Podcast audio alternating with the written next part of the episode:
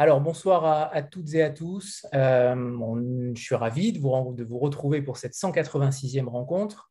Ce soir, elle sera inédite, car euh, une fois n'est pas coutume, ce seront les libraires euh, de l'association Libraire en scène qui mèneront les interviews. Libraire en scène, je le rappelle, réunit 10 librairies indépendantes de l'Ouest parisien, et cette association a ainsi créé le prix Libraire en scène qui perdure depuis 2013 qui fête donc sa dixième édition cette année. L'an dernier, je rappelle que c'était Colin Niel qui avait remporté ce prix-là et nous connaîtrons donc le 26 juin le regagnant de 2022. Concernant les rencontres Vlil, euh, elles existent depuis avril 2020, en plein confinement, où nous voulions justement mettre en avant des éditeurs indépendants et auteurs peu visibles par la profusion des sorties chaque semaine littéraires. Chaque semaine, une à deux rencontres euh, sont ainsi organisées, qui sont ouvertes, gratuites à tous, pour ouvrir vos horizons littéraires. Et donc, toutes les informations sont sur vlil.com.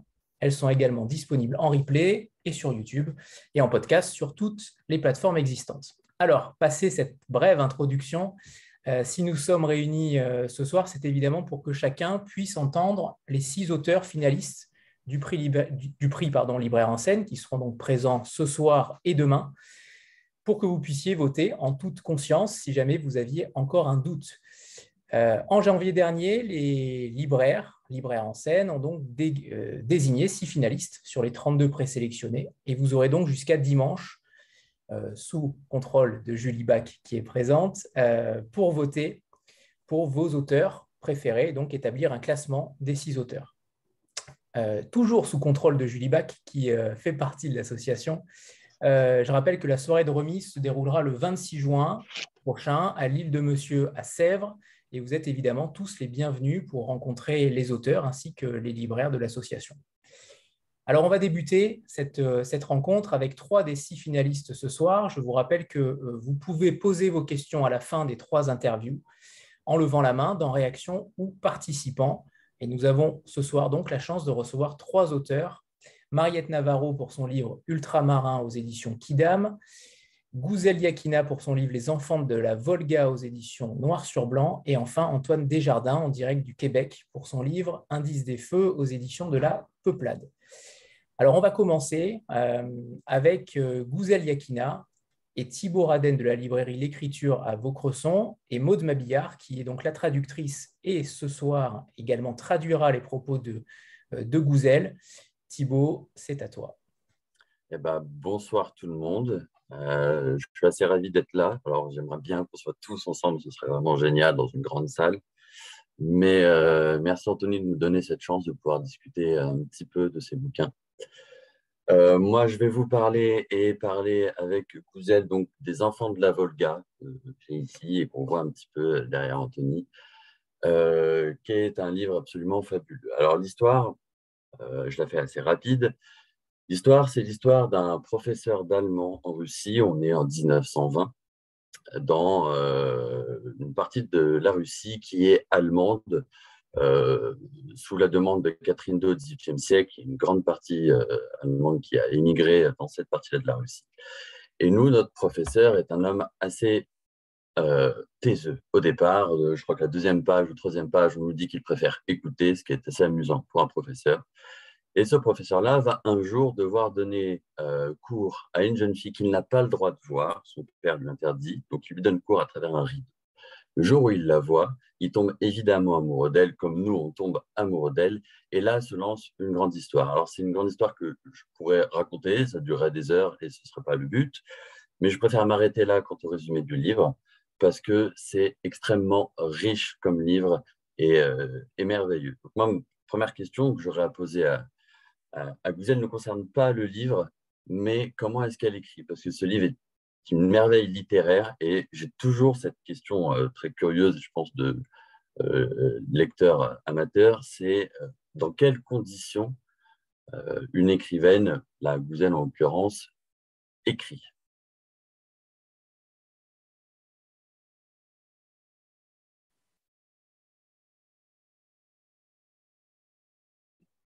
Alors, on n'entend pas Gouzel encore. Gouzel, вас не слышно.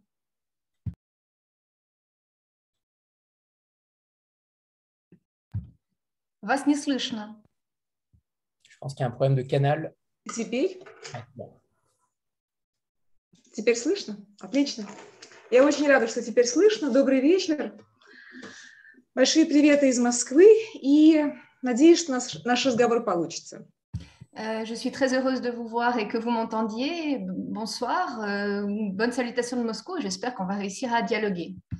Передо мной список вопросов, поэтому я часто буду смотреть вниз на этот список. Euh, J'avais reçu une liste de questions, donc je vais, je vais parfois regarder euh, ma feuille. И теперь я расскажу немного о том, как, собственно, я пишу. Et je vais commencer par euh, vous, vous expliquer comment j'écris.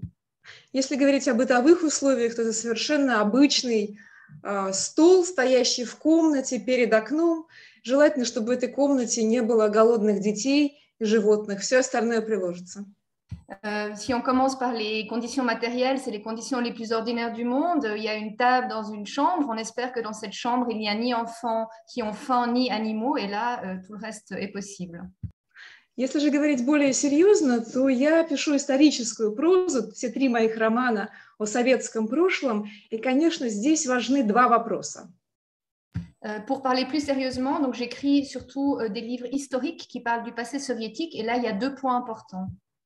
Первое – это выбор темы, а, есть ли какие-то ограничения в выборе темы. И второе – это как собирать материал, потому что материал часто о тех страницах советского прошлого, которые замалчивались или о которых было недостаточно сказано ранее.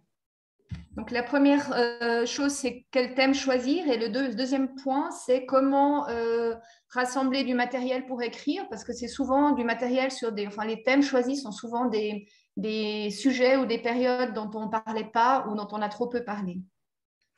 В первом отношении никогда до этого, прежде, я не испытывала никакого давления. Все темы выбрали, были выбраны мной, никакой цензуры я не наблюдала ни на этапе редактирования романа, ни на этапе выхода его. Euh, en ce qui concerne le choix du thème, je n'ai jamais senti de pression ni de censure. Euh, j'ai toujours pu, euh, à, à toutes les étapes, y compris la rédaction euh, du livre et la sortie du livre, choisir librement mes thèmes. Если же говорить о второй теме, о сборе материала, то я всегда стараюсь найти материал из первых уст, где сами люди, пережившие те или иные события, рассказывают о них. И, в общем-то, все три романа были написаны по открытым источникам. Euh, en ce qui concerne le choix des matériaux, j'essaie toujours de prendre euh, des récits de témoins directs des événements, donc euh, vraiment de première main.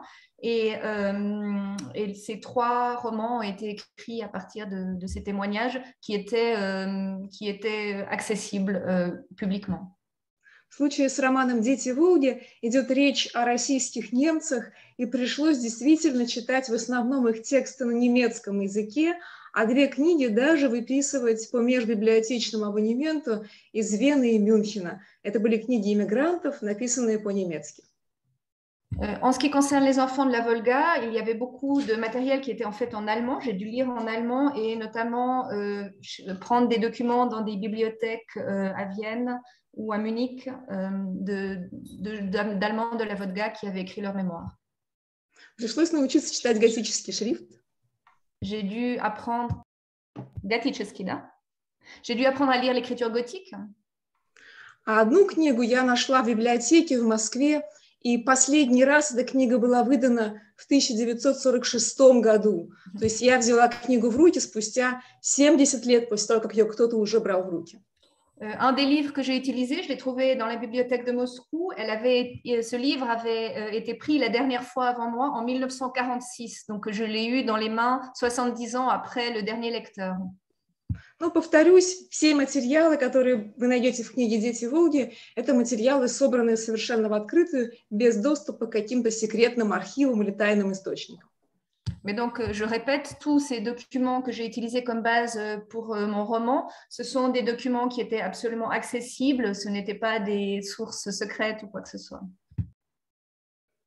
D'accord. Et alors, du coup, pour euh, raconter l'histoire des enfants de la Volga, qu'est-ce qui l'a touché dans cette histoire À partir de, de, de documents qu'elle a trouvés, euh, qu'est-ce qui a fait euh, qu'elle a voulu raconter cette histoire Est-ce qu'elle a rencontré le personnage de Bach ou est-ce qu'elle l'a inventé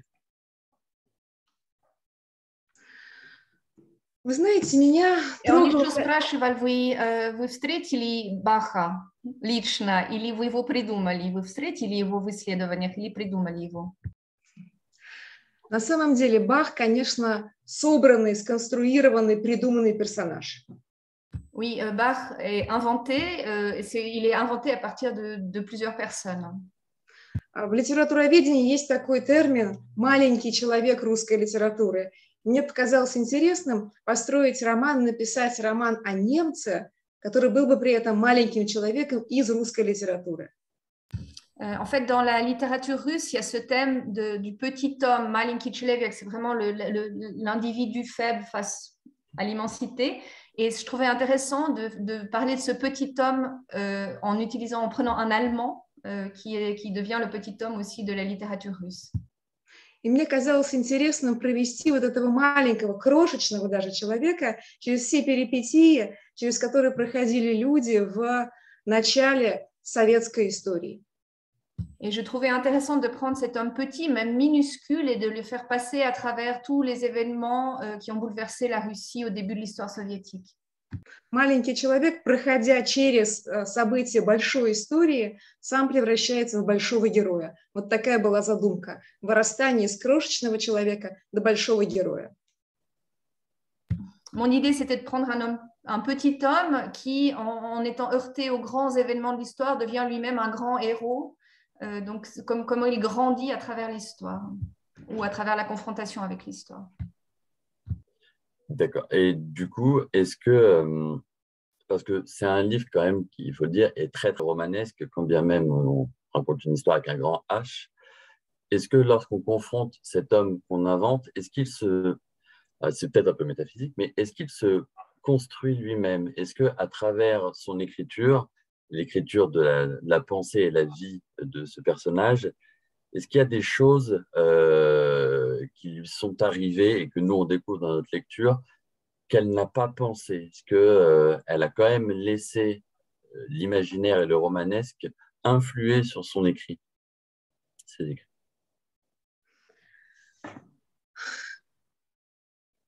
Этот персонаж, он, конечно, был сразу в том смысле, что э, роман изначально был задуман как роман о двух отцах. Ce personnage, il existait dès le départ, parce, dans le sens, où, dans la mesure où ce roman a été, invent- a été imaginé tout de suite comme le roman de deux pères. Первый отец – это отец человеческий, главный герой Бах, который, а, у которого воспитывается двое приемных детей – девочка, затем мальчик. И Бах отдает всего себя этим приемным детям и жертвует фактически своей жизнью ради того, чтобы они продолжали жить. Euh, Le premier père, donc c'est Bach, justement, c'est le père de deux, qui élève deux enfants adoptifs, euh, qui va presque jusqu'au sacrifice de sa vie pour qu'ils puissent vivre. А отец второй – это отец народов или вождь народов, как официально практически именовали Иосифа Сталина а, российские газеты. Et le deuxième père, c'est celui que les journaux soviétiques appelaient le petit père des peuples, c'est Staline. и который очень сурово относился к тем детям, в кавычках, которые населяли большую страну. et qui était très sévère avec ses, entre guillemets, enfants qui étaient les habitants de son immense pays. Вот на этом сплетении двух линий, очень человечного, очень теплого, очень сложного, но все же жертвенного человеческого отца и очень сурового, жестокого, бесчеловечного отца народов и построен роман. Et donc le roman est conçu sur ces deux lignes qui s'entremêlent, la vie de ce père euh, plein d'humanité qu'est Bach et le vie de, ce- la vie de ce père euh, très cruel et inhumain qu'est Staline. Также я заранее знала, конечно, что это роман будет о молчании и о молчащем поколении. Je savais aussi que ce roman parlerait du silence et d'une euh, génération qui s'est tue. Потому что книга о молчащем герое где-то на 50-й странице Бах умолкает и до последней страницы не говорит больше ни слова. Donc, euh, ce livre parle de- du silence et Bach devient muet à un moment du livre et ne parle plus jusqu'à presque la dernière page du livre. Это молчание символично. Это, конечно, для меня символ того поколения, которое приняло на себя все тяготы ранних советских лет. Et évidemment, pour moi, cette image euh, de l'homme muet, c'est aussi une métaphore de, de cette génération qui, a, euh, qui s'est tue et qui a pris sur elle toute la, toute la dureté euh, du début de l'État soviétique. Их в России так и называют молчащее поколение. On l'appelle ainsi en Russie la, la génération silencieuse qui s'est tue. Просто потому, что эти люди молчат и не говорят, не рассказывают, не рассказывали, они уже умерли в основном, о своем прошлом. Euh, parce que ces gens euh, se sont tus et n'ont pas raconté, je en parle au passé parce que la plupart sont morts, n'ont pas raconté euh, leur passé. И один из glавных вопросов романа – это можно ли молчать о своем трагическом опыте, как молчит Бах. Et l'une des questions du roman est est-ce qu'on peut se taire et euh, passer sous silence son, son expérience tragique comme le fait Bach И не приведет ли это к разрыву связей, а, любви, а, разрыву общения между поколениями? Et est-ce que le fait de se taire ne va pas euh, briser le lien avec la génération suivante, empêcher de l'aimer, empêcher l'amour de passer entre les générations И ответ, конечно, однозначный. Молчать нельзя, нужно рассказывать о своем трагическом опыте. Et pour moi, la réponse est évidente. Il ne faut pas se taire et il faut raconter euh, son expérience tragique.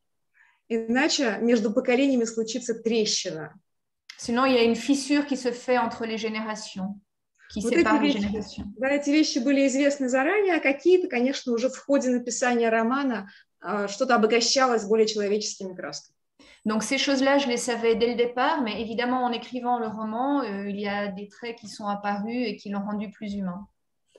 Et est-ce que parmi ces traits qui sont apparus et en faisant le lien avec ce qu'elle vient de dire sur les générations futures, est-ce que l'idée de transmettre euh, cette histoire et, euh, et tout ce que vit Barr par la littérature est arrivée d'elle-même ou que c'était déjà construit? Parce que la littérature a une place extrêmement importante dans ce bouquin. Эм, идея того, что надо передать эту историю через литературу, это тоже была изначально или это появилось потом? Потому что литература играет большую роль в этой книге. Да, конечно, литература и даже, я бы сказала, больше фольклор, нежели вся литература в целом, сказки. Bien sûr, la littérature a une place très importante et surtout, je dirais, le folklore, euh, les contes dans ce livre. Немецкая сказка насыщает весь романный текст, Les, euh, les contes allemands remplissent euh, tout, tout le texte du roman, начиная от маленьких метафор, образов каких-то крошечных и заканчивая целыми большими кусками сюжетными, сюжетными узлами в тексте. euh, à commencer par euh, de, petits, de petites expressions, de petites métaphores et après par de grands, des grands thèmes qui se développent dans le texte. И даже героев зовут, к примеру, Гофман или Грим. Euh, même certains héros s'appellent Hoffman ou Grimm. И это все не просто стилистический изыск, который позволит развлечь читателя, Euh, ce n'est pas juste euh, pour amuser le lecteur, ce n'est pas juste des fioritures stylistiques. это не просто интересный эксперимент, потому чтобы сплавить реальность немецкой сказки и реальность раннего советского времени, C'est pas juste que j'expérimentais la façon de, de fusionner euh, les contes allemands et les contes de la période soviétique, du début de la période soviétique. Для меня немецкая сказка в тексте – это главная метафора текста. Euh, Pour moi, c'est la métaphore principale du texte, le conte allemand. И это метафора советской сказки, которая не сбылась. Parce qu'en fait, je parle du conte euh, dans le sens du conte de fées euh, soviétique qui n'a pas pu se réaliser dans la vie. Потому что поначалу, особенно в середине 20-х годов, очень многие люди верили по-настоящему в советскую сказку, и взрыв энтузиазма в стране был необычайный. Parce qu'au début, euh, par exemple, dans le, jusqu'au milieu des années 20, beaucoup de gens croyaient euh, dans le conte que racontaient les soviétiques. Donc, il y avait une espèce d'explosion d'enthousiasme. Но после того, как Сталин пришел к единоличному управлению страной, постепенно стало понятно, что сказка сбывается вовсе не так здорово, не так ярко, как представлялось людям. Euh, mais euh, quand Staline a pris définitivement le pouvoir, les gens se sont rendus compte que le conte, enfin que la vie ne serait pas aussi féerique qu'ils se l'étaient imaginé. И именно это наблюдается в тексте. Сначала в романе сказки немецкие сбываются, сбываются ярко, щедро, празднично совершенно. Et c'est ce qu'on voit euh, dans le livre, c'est qu'au début, les contes allemands, inspirés des contes allemands, ont l'air de se réaliser dans la vie, tout se passe merveilleusement bien. А после перелома в 27 году сказки начинают сбываться очень мрачно, очень жестоко и сурово. Mais après euh, la, la, cassure de 1927, euh, les contes commencent à se réaliser dans leur vision la plus cruelle, cruelle et la plus mauvaise. И главный герой Бах, который эти сказки, собственно, пишет, не может никак на это повлиять. Точно так же, как и люди в стране, в советской, не могли повлиять на то, что происходит в большой политике, не могли повлиять на советскую сказку. Et le héros principal, donc Bach, il ne peut, qui écrit ses contes, il ne peut pas euh, influencer la façon dont il se réalise dans la vie, tout comme les habitants du pays n'ont pas pu influencer la façon dont le conte soviétique se réalisait dans la vie, n'ont pas pu influencer la politique. Поэтому можно сказать, что роман в целом о том, как не сбылась советская сказка и в немецкой республике, и во всем Советском Союзе. Donc on peut dire, si on, on résumait, que le roman parle du fait que le conte soviétique euh, n'a pas pu se réaliser euh, ni euh, dans la, chez les Allemands de la Volga, ni dans l'Union soviétique en général. Mais est-ce qu'aujourd'hui, ces contes ont une importance pour le coup Parce que euh, en lisant le bouquin, moi j'ai vu, enfin, c'était un conte que je lisais aussi. Il y a eu ce, côté merveilleux à lire, et c'est la, plupart des gens avec qui j'en discutais ont ce ressenti-là. C'est vraiment merveilleux. Je pense que c'est ce qui lui va le mieux. Et alors, dans euh, votre livre vous avez réussi, nous, à nous faire vivre un conte, mais est-ce que en soi, en Russie aujourd'hui, ce conte, enfin, ce genre de récit a de l'importance ou pas Et si ça en a pas, est-ce que ça a de l'importance pour vous, euh, en tant que personne et en tant qu'autrice, de le raconter Ой. Ну, Гузель, мы и, и я, и другие читатели, когда мы читали эту книгу, нам показалось, это сказка прекрасная, ну, то есть использование сказок. А насколько в России это тоже производит такой эффект, и насколько для, для вас, как для автора, важна сказка? В России я рассказывала на всех встречах о том, что такое немецкая сказка. Кто-то понимал это с самого начала, а кому-то приходилось немножко подсказывать. En Russie, j'ai raconté dans toutes les rencontres ce que c'était le conte allemand. Euh, certains comprenaient tout de suite, d'autres euh, mettaient un peu de temps à comprendre. Но мне кажется, достаточно в тексте понятно, достаточно очевидно, тем более, что в тексте очень четко обозначен тот момент, когда сказки перестают сбываться хорошо и начинают сбываться плохо. И этот момент связан с тем, как Сталин превращается в вождя. mais je crois que, que, le rôle du conte était, est assez clair pour tout le monde dans le livre parce que c'est vraiment la, le, le, moment où tout change est, est assez clairement indiqué, c'est-à-dire qu'au moment où Staline devient le grand chef, euh, le, les contes commencent à être négatifs. В целом, конечно, для меня всегда в в любом из моих трех романов, вот три я их написала, мифологический пласт очень важен. Pour moi, personnellement et dans tous mes livres, le, le mythe est très important. И мне кажется, что рассказывая об истории, о том, что произошло не непосредственно сейчас, а какое-то время назад, можно вполне использовать такой мифологический пласт для того, чтобы придать большую глубину тексту.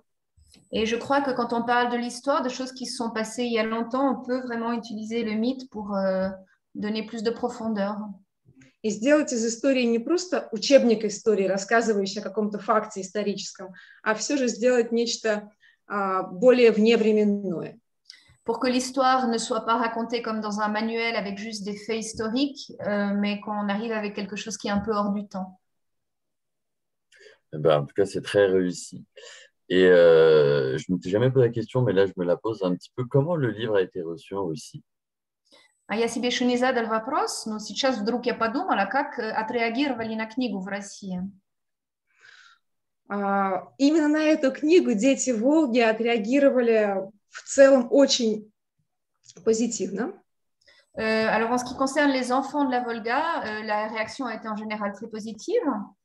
А улыбаюсь я, потому что Две другие книги, предыдущие, последующие, два других романа были приняты гораздо более эмоционально, скажем так, и очень по-разному.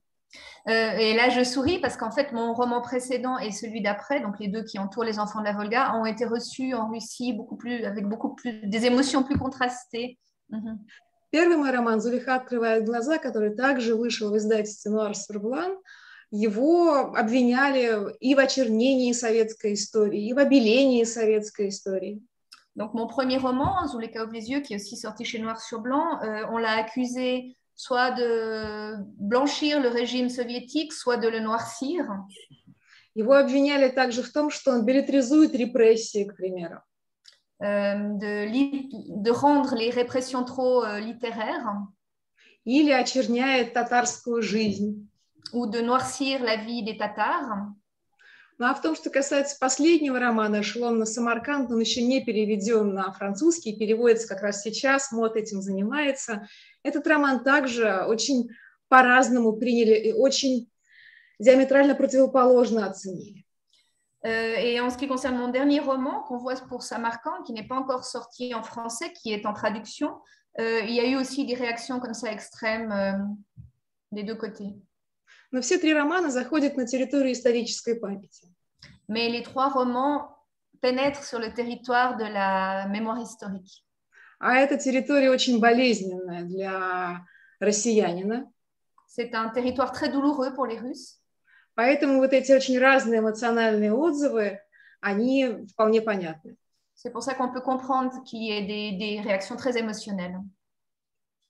Euh, vous avez dit que euh, ils avaient accusé d'avoir rendu euh, le régime soviétique trop littéraire. Et donc, en parlant de littérature, parce que je voudrais rebondir là-dessus, quand moi j'ai lu ce bouquin, euh, première euh, réaction, première image que j'avais en tête, c'était comme si le livre avait été écrit à la, grande époque de la littérature russe, comme si c'était un Dostoïevski ou un Tolstoï. Il y avait un côté immensément, immédiatement euh, classique euh, dans sa littérature. Et je voulais savoir, euh, déjà, est-ce que ça vous parle ou est-ce que je dis n'importe quoi Et combien même, est-ce que, vous, enfin, est-ce que ce sont des références pour vous quand vous écrivez Когда я прочел роман, я сразу вспомнил Толстого Достоевского, то есть русскую классику. Как вы на это реагируете? И для вас это важно, русская классика, как вы? Я очень польщена. La comparaison. Конечно, для меня это очень важно, и все мы состоим из тех книг, которые прочитали. Bien sûr, pour moi, les classiques, c'est très important. Nous sommes tous euh, faits des livres que nous avons lus. Но при создании этого романа «Дети Волги» я, пожалуй, больше думала в сторону Булгакова, в сторону такого мистического реализма. Mais euh, si on parle des enfants de la Volga, quand je l'ai écrit, j'ai plus pensé à Bulgakov, un espèce de réalisme mystique. Плюс, конечно же, в романе вшиты, просто вставлены кусочками все сказки братьев Гримм. Non, sans compter qu'évidemment, il y a vraiment des morceaux des contes des frères Grimm euh, dans, dans le livre.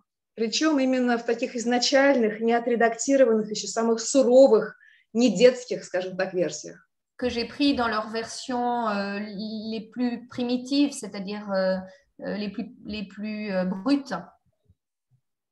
D'accord. J'aurais un milliard de questions encore, mais l'heure tourne. Du coup, enfin, vous êtes, je vous laisse la parole parce qu'il me semblait que vous vouliez dire quelque chose par rapport à, à toute l'actualité et, à vous. Ну, было бы еще много вопросов, но э, придется заканчивать потихонечку. Вы, может, хотели что-то сказать про нынешнее время?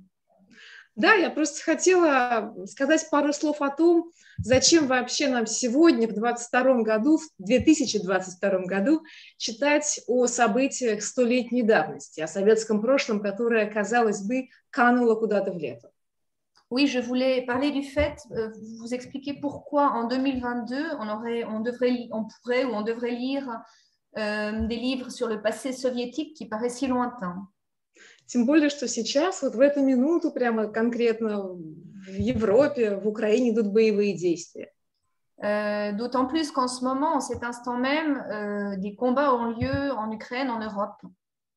И 5 миллионов, даже больше, 5,5 миллионов беженцев скитаются. И можно ли вообще в этих условиях читать, рассуждать, писать исторические романы о советском прошлом? Et donc, euh, on sait qu'il y a plus de 5 millions de, de, réfugiés qui se trouvent déplacés, ou plus encore. Est-ce qu'on peut lire, écrire sur le passé soviétique dans une situation pareille Мне кажется, что это не только можно, а что это нужно делать обязательно, это просто необходимо делать. Moi, j'ai l'impression que non seulement on peut, on doit, mais que c'est indispensable. Просто потому, что корни происходящего сегодня, как мне кажется, лежат как раз-таки в советском прошлом, в том, что было сто лет назад. Parce que, à mon avis, les racines de ce qui se passe en ce moment, elles sont à trouver dans ce passé soviétique, dans ce qui s'est passé il y a 100 ans. Мне кажется, что советское не умерло, что советское живо, и, в общем-то, мы сейчас в России живем в том государстве, которое было сто лет назад основано. Moi, j'ai l'impression que le soviétique n'est pas mort, est toujours vivant et que nous vivons dans, les, dans le même état, donc l'état, le, euh, dans le même pays que celui qui était il y a 100 ans, qui a été fondé il y a plus de 100 ans. Не формально, а по сути. Donc, pas formellement, mais euh, dans les faits. Потому что суть нашего государства, конечно, как мне кажется, это такая позиция большого, сильного, всемогущего государства и маленького, бессловесного, бесправного человека. Parce que notre État se définit euh, surtout par les relations avec euh, les individus qu'il peuple.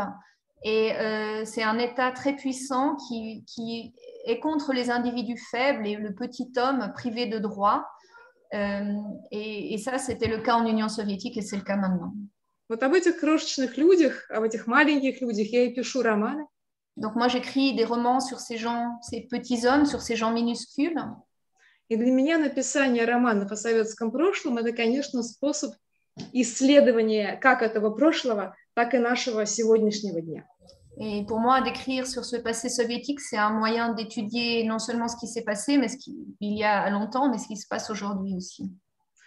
И такие вопросы, как, например, почему человек покоряется государственной машине, почему не сопротивляется, почему убегает от исторического процесса.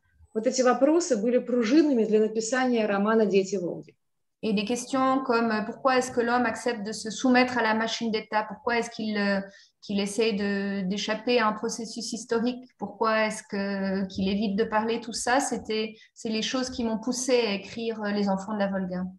Я хочу надеяться, что этот роман может кому-то помочь чуть лучше понять сегодняшний день в России. Et euh, j'aimerais espérer que ce roman permettra aussi euh, à certaines personnes de mieux comprendre ce qui se passe aujourd'hui en Russie. Bon, c'est tout ce que j'avais à dire. Eh ben, c'est le cas. Merci beaucoup à toutes les deux, à Gouzel et à toi, Maud aussi. Merci de la traduction. Et euh, le mot de la fin, après je, je passe la main. Euh, je voulais dire à, à, à Maud que tu as fait un travail de traduction qui est absolument formidable et qu'il faut toujours le noter. Donc, merci beaucoup. Et euh, je vous laisse à tous le, la joie de découvrir ce merveilleux bouquin. J'ai juste une question. Vous voulez pas lire un extrait Oui, si, si, bien sûr, j'allais le lire. Bien sûr. Okay. Mm -hmm. tu, tu, veux le faire, Maud Est-ce qu'on lit un petit peu en russe On a pris un extrait tout court du début. Parfait, ouais. tout à fait. Гузель, мы быстро еще, то есть мы спокойно читаем еще наш маленький кусок, а потом мы закончили. Угу. Отлично, да. Перед тем, как мы попрощаемся и почитаем текст, я хочу сказать большое спасибо за это мероприятие. Спасибо тебе и спасибо, конечно, Мод, которая, во-первых, перевела весь текст романа, а, и не одного, а двух моих романов, а во-вторых, так прекрасно перевела сегодня. Euh, avant de lire l'extrait et de laisser la parole, euh, j'aimerais juste vous remercier pour l'invitation, euh, remercier Thibault et ma traductrice. Можно читать? Волга разделяла мир надвое. Левый берег был низкий и желтый, стелился плоско, переходил в степь, из-за которой каждое утро вставало солнце. Земля здесь была горька на вкус и изрыта сусликами. Травы густые высоки, а деревья приземистые и редкие. Убегали за горизонт поля и бахчи, пестрые, как башкирское одеяло. Вдоль кромки воды лепились деревни. Из степи веяло горячим и пряным туркменской пустыней и соленым Каспием. Какова была земля другого берега, не знал никто. Правая сторона громоздилась над рекой могучими горами и падала в воду отвесно, как срезанная ножом. По срезу меж камней струился песок, но горы не оседали, а с каждым годом становились круче и крепче. Летом и сине-зеленые от покрывающего их леса, зимой белые. За эти горы садилось солнце. Где-то там, за горами, лежали еще леса, прохладные, австралистые, дремучие, хвойные, и большие русские города с белокаменными кремлями, и болота, и прозрачно-голубые озера ледяной воды.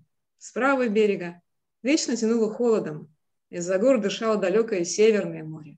Кое-кто называл его по старой памяти Великонемецким. Donc en français, la Volga divisait le monde en deux. La rive gauche, basse et jaune, s'étendait toute plate jusqu'à la steppe, là où le soleil se levait chaque matin. La terre de ce côté était d'un goût amer, trouée par les sousliques. Les herbes poussaient hautes et drues, les arbres trapus et rares. Champs et melonnières couraient vers l'horizon, bariolés comme une couverture bakshir. Des villages s'éparpillaient au bord de l'eau. La steppe exhalait un air brûlant, épicé, de désert turkmène et de caspienne salée. Personne ne savait comment était la terre sur l'autre rive. Des montagnes puissantes s'élevaient au-dessus du fleuve, puis retombaient à pic dans l'eau sombre, comme coupées au couteau. Le sable ruisselait sur les falaises, glissant entre les rochers, mais les montagnes ne se tassaient pas pour autant et devenaient chaque année plus abruptes et plus imposantes, d'un vert tirant sur le bleu en été à cause des forêts, blanches en hiver. Le soleil se couchait derrière ces hauteurs. Quelque part au loin, au-delà des montagnes, s'étendaient d'autres forêts fraîches fuitaient de feuillus et bois denses de conifères. De grandes villes russes avec des crémelins de pierres blanches, des marais, des lacs d'eau glacée d'un bleu translucide. Il venait toujours un vent frais de la rive droite, c'était le souffle de la lointaine mer du Nord, que certains appelaient encore à l'ancienne la grande mer allemande. Это был очень сложный кусок. C'était pas facile de rendre ça en traduction, je peux vous dire. Je veux bien le croire. Merci, euh, merci. merci à tous les trois, Thibaut, Gouzel et, et Maude, euh, qui en effet a fait une traduction, euh, traduction formidable. Alors, on va passer au, au deuxième auteur maintenant euh, en lice euh, pour le prix libraire en scène. C'est tout simplement Antoine Desjardins, qui logiquement devrait être présent. Bonjour. Antoine, c'est bon Parfait. M'entendez-vous? C'est bon, parfait. Euh, et donc, je laisse la parole à, à Thomas Auxerre de la librairie L'Amandier à Puteaux, qui va donc euh, présenter Indice des Feux et, et dialoguer avec vous, Antoine, aux éditions de la Peuplade. Ah, bonjour. Eh ben, bah, bonsoir à tous. Euh, bonsoir à tous. Bravo à, à tous les trois précédemment. C'était vraiment un super moment d'échange. Je pense que c'était très chouette de vous entendre. Euh, bonsoir Antoine. Euh, petite précision pour tout le monde. J'ai une petite extinction de voix depuis hier, donc il y avait Julie qui m'accompagnait depuis tout à l'heure, qui pourrait être peut-être à un moment, si vraiment l'extinction euh, euh, perdure, pourrait être mon porte-voix à un moment. Mais normalement, j'ai pris ce qu'il fallait en petite pastille au miel euh, et, euh, en tisane de thym dans la journée pour être bon jusqu'à au moins demain. Bon, enfin, si des fois euh, vous entendez mal, vous agitez les bras et, euh, on fera le nécessaire. Euh, bah moi, je suis ravi d'être avec vous parce que malgré l'extinction de voix, je voulais à tout prix euh, être là et être euh, avec Antoine. Euh, merci Anthony de, nous permettre comme ça de, bah, tous, tous être là et, et, on a besoin, bon, bientôt pour le 26 juin, tous se retrouver, mais déjà se voir, être aussi nombreux, voilà, ça fait vraiment chaud au cœur. Moi, en tout cas, à travers moi, l'équipe de la librairie L'Amandier, on a eu un énorme chouchou cette année. Euh, bah, le chouchou, c'est Antoine, hein, donc c'est c'est Indice des Feux. Euh, je dis un, gros chouchou dans l'équipe parce que vraiment, ça a été, euh, et c'est jamais le cas, ça a été un coup de cœur collégial. Euh, ça, ça arrive tellement peu de fois euh, dans, une, euh, dans une carrière de, de ou en tout cas dans une équipe euh, que du coup, on ne s'est même pas posé la question. euh, on s'est dit, bah voilà, nous, notre coup de cœur pour le prix, c'est celui-ci. Alors, c'est un livre étonnant. Je vais essayer, sans trop vous raconter, mais de vous en parler. Puis bah, après, on, on demandera des, choses d'Antoine. Euh, Indice des Feux, c'est un recueil de nouvelles. C'est un recueil de nouvelles qui, d'une façon ou d'une autre, vous touchera. Moi, ce sont des nouvelles qui m'ont toutes touché différemment. Ce sont des nouvelles qui se passent de façon assez contemporaine. On est dans le, enfin, même si c'est pas toujours dit, mais moi, c'est comme ça que je l'ai que, eu en tête. On est dans un Québec euh, contemporain. Euh, ce sont des, des nouvelles qui, qui racontent des sujets un petit peu graves parfois, mais qui sont toujours, à mon sens, extrêmement lumineux. Ça, c'est un petit peu la prouesse euh, de ce livre. Et si vous voulez, alors je ne vais pas rentrer dans le détail de chaque histoire, même si après on pourra, on pourra voir ça ensemble. Euh, il y a une histoire qui parle, qui parle d'un accomplissement personnel, euh, quelqu'un qui va décider d'avoir un chemin de vie et puis qui va peut-être changer. il y a une histoire d'un type qui est dans un bus, un petit peu aviné. La soirée a été compliquée, il s'arrête un petit peu au hasard, et puis finalement, il va se rendre compte que ce n'est pas forcément le bon arrêt. Et, voilà, il y a une sorte de suspense. on ne sait pas trop où est-ce qu'on est. Il y a un couple euh, qui, euh, voilà, qui, qui, pense à avoir un enfant. On parle de maternité, paternité, on parle de baleine, on parle de maladie, on parle d'amour, on parle de mort euh, dans, ce, dans ce recueil. Et euh, bah, comme je vous disais, moi, c'est, enfin moi et toute l'équipe de l'Amandier, euh, vraiment, on a été secoués, on a été, on s'est pris, pris le livre, notamment la première nouvelle, en pleine figure. Et ce qui est assez extraordinaire, et après je vais poser mes petites questions, c'est que pour ceux qui l'ont pas encore lu et qui ont la chance de ne pas l'avoir encore lu, c'est que même une fois que le livre est refermé, si vous voulez, c'est un livre qui va vous habiter. quand j'en parle avec les lecteurs, on n'est pas tous sur la même histoire, on n'a pas tous le même cheminement non plus dans, le livre, on ne reçoit pas tous les nouvelles de la même façon, mais ce qui est sûr, c'est que c'est un livre qui laisse une trace, et même refermé, voilà, je pense qu'il vous accompagnera. Alors voilà, ça c'était mon, petit laïus de départ. Euh, au niveau des questions, euh, mon, cher Antoine, euh, moi j'aurais envie bah, de te demander, de toi parce qu'on s'est déjà rencontré une fois, pourquoi en fait des nouvelles hein, Parce que pour, pour, faire très court, c'est pas un genre très courant, euh, euh, en tout cas en France, c'est pas un genre, enfin c'est courant, mais c'est pas très lu. Et, euh, et toi, bah, moi j'ai envie de, savoir pourquoi est-ce que tu as décidé d'écrire des nouvelles? D'abord, bonjour. Est-ce que tout le monde m'entend? Oui? C'est bon, c'est bon, Antoine. OK.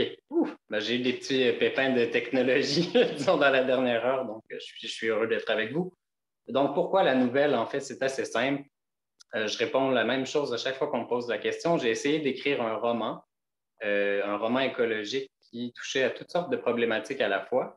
Et puis, c'était euh, un livre atrocement mauvais qui allait partout et nulle part à la fois, qui n'avait pas de colonne vertébrale, qui n'était pas agissant, qui ne touchait pas la cible du tout. En fait, c'était trop confus, trop de choses à dire à la fois. Et puis, euh, une fois que j'ai constaté que ce roman était merdique, je l'ai pris et je l'ai mis à la corbeille euh, à sa place. Donc, je ne l'ai jamais relu par la suite. Et euh, j'ai dit à ma copine, ben, je vais, j'en ai marre, je vais écrire des, petits trucs, puis on verra bien où ça mène. Et puis, ça m'a mené à Indice des Feux. Donc, j'ai écrit une petite histoire à la fois, en segmentant les sujets, en segmentant les thématiques. Et puis, c'est ce que m'a donné la, nouvelle, en fait. Elle m'a permis d'aborder l'écologie de beaucoup d'angles différents dans un même livre. Donc, oui, recueil de nouvelles, entre guillemets, mais pas vraiment, en fait. Pour moi, ça se lit davantage comme un roman. C'est simplement que j'ai fait confiance à l'intelligence des lectrices et, des lecteurs en n'allant pas euh, tisser les liens à leur place, en n'allant pas utiliser des béquilles entre chacun des, euh, des textes. Par exemple, ah, ils sont tous les membres d'une même famille où ah, il y a euh, un, texte en italique euh, très court sur une demi-page entre chacune des nouvelles, et après on dit Ah voilà, c'est un roman. Il y avait un, petit liant comme ça, ça, ça m'emmerdait. Je trouvais que c'était prendre les gens pour des imbéciles. En fait, je trouvais qu'il y avait davantage d'oxygène, de place pour la réflexion aussi, en allant donner aucune explication, mais en créant en fait un livre qui est comme un écosystème en fait. Moi, je le vois comme un écosystème textuel, c'est-à-dire que tout euh, les animaux qui y sont, tous les personnages qui y sont, tous les lieux qui y sont ont des interactions euh, et puis des, des, relations parfois très évidentes, parfois euh, extrêmement dures à expliquer, parfois mystérieuses, mais on sent bien que tout ça agit comme un grand système et puis que ce livre n'est pas un recueil de nouvelles parce que ce ne sont pas des, des, textes qui ont été recueillis ici et là et placés sous une même couverture, mais c'est vraiment un projet on pourrait dire un livre, n'est-ce pas? Si on allait, on osait jusqu'à là, on pourrait dire que c'est un livre qui a été réfléchi vraiment comme un unique projet. Et je trouvais intéressant que justement l'écologie soit, oui, le thème principal, mais que l'écologie est jusque dans la forme, en fait. Donc, donne à son livre une forme différente, en fait, avec un tas de petits textes, un tas de petits personnages qui, euh, voilà, habitent cet habitat d'indice des feux. Ben, je, ah oui, alors cette idée de, d'écosystème, en tout cas de, de, biodiversité, euh, euh, oui, tu as, raison de, de, parler de ça, c'est exactement ce qu'on ressent quand, on, quand on te lit. Après, je, reviens un petit peu sur la, sur la fin de ma question. tu, enfin, parce que je sais qu'au Québec, c'est beaucoup plus populaire les nouvelles euh, qu'en France, ou en tout cas euh, dans les pays hispaniques ou, dans les pays euh, anglo-saxons. tu t'attendais à, quel accueil pour, malgré leur, homogénéité et bien sûr l'ensemble, pour des histoires comme ça, un petit peu segmentées, on va dire Tu t'attendais à quel accueil pour, la France?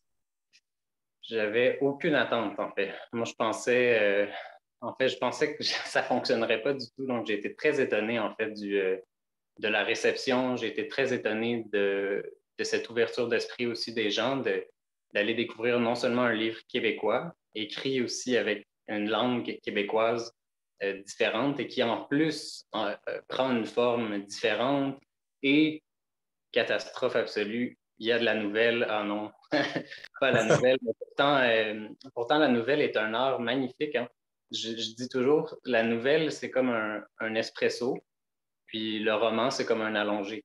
On aime les deux, on a besoin des deux euh, à différents moments pour différentes raisons. Donc, pour moi, il n'y a jamais eu, j'ai jamais ressenti le besoin de m'excuser d'avoir fait des nouvelles parce que j'adore, en fait. Je suis fan de Murakami, de Alice Munro, Lucia Berlin, euh, Raymond Carver. Donc, il y en a beaucoup. Il y a une longue tradition, euh, surtout dans le monde anglo-saxon, en fait, où c'est vraiment un genre établi, c'est un genre majeur. Euh, Hemingway l'a emprunté. tous les plus grands, toutes les plus grandes autrices et les plus grands auteurs américains en sont passés par là.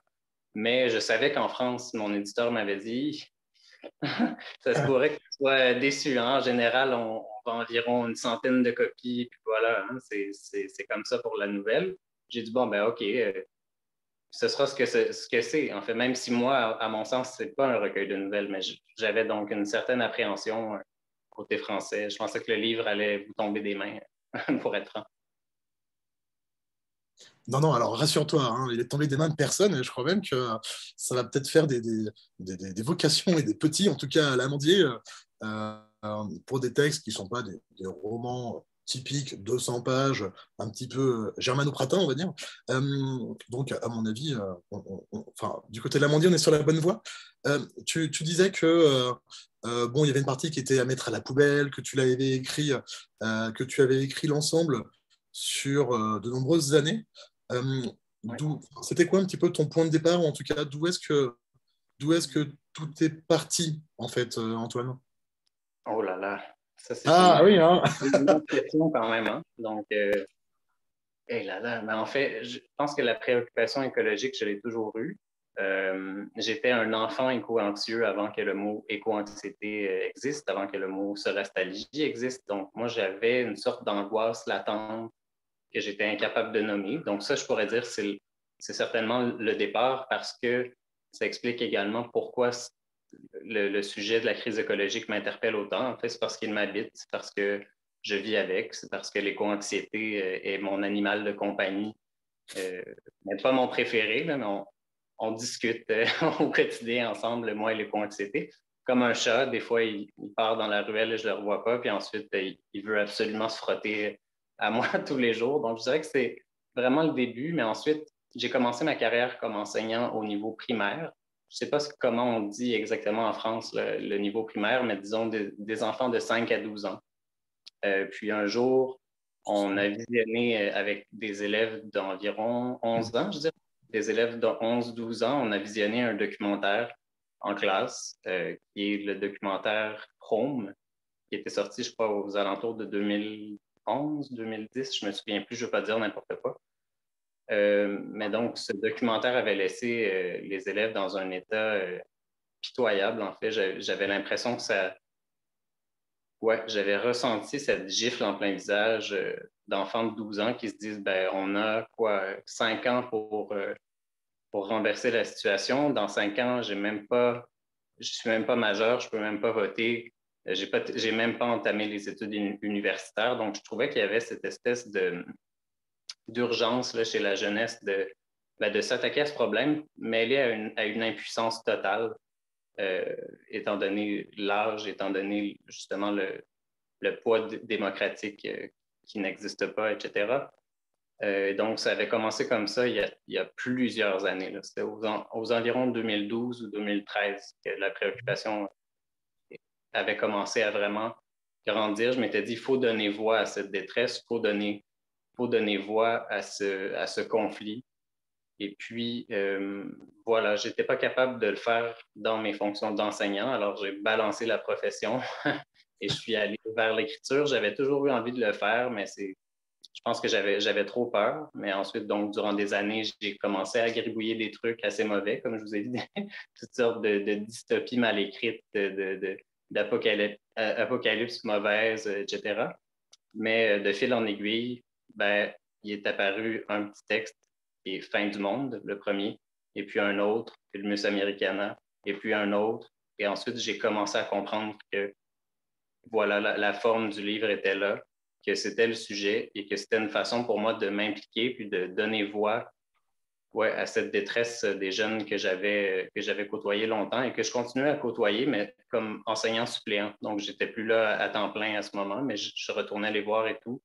Puis c'est ça, la préoccupation environnementale, en particulier au Québec, elle est très forte. Chez les 18-35 ans, c'est plus de 80% des Québécois qui, euh, qui ressentent de l'éco-anxiété. Donc, c'est énorme.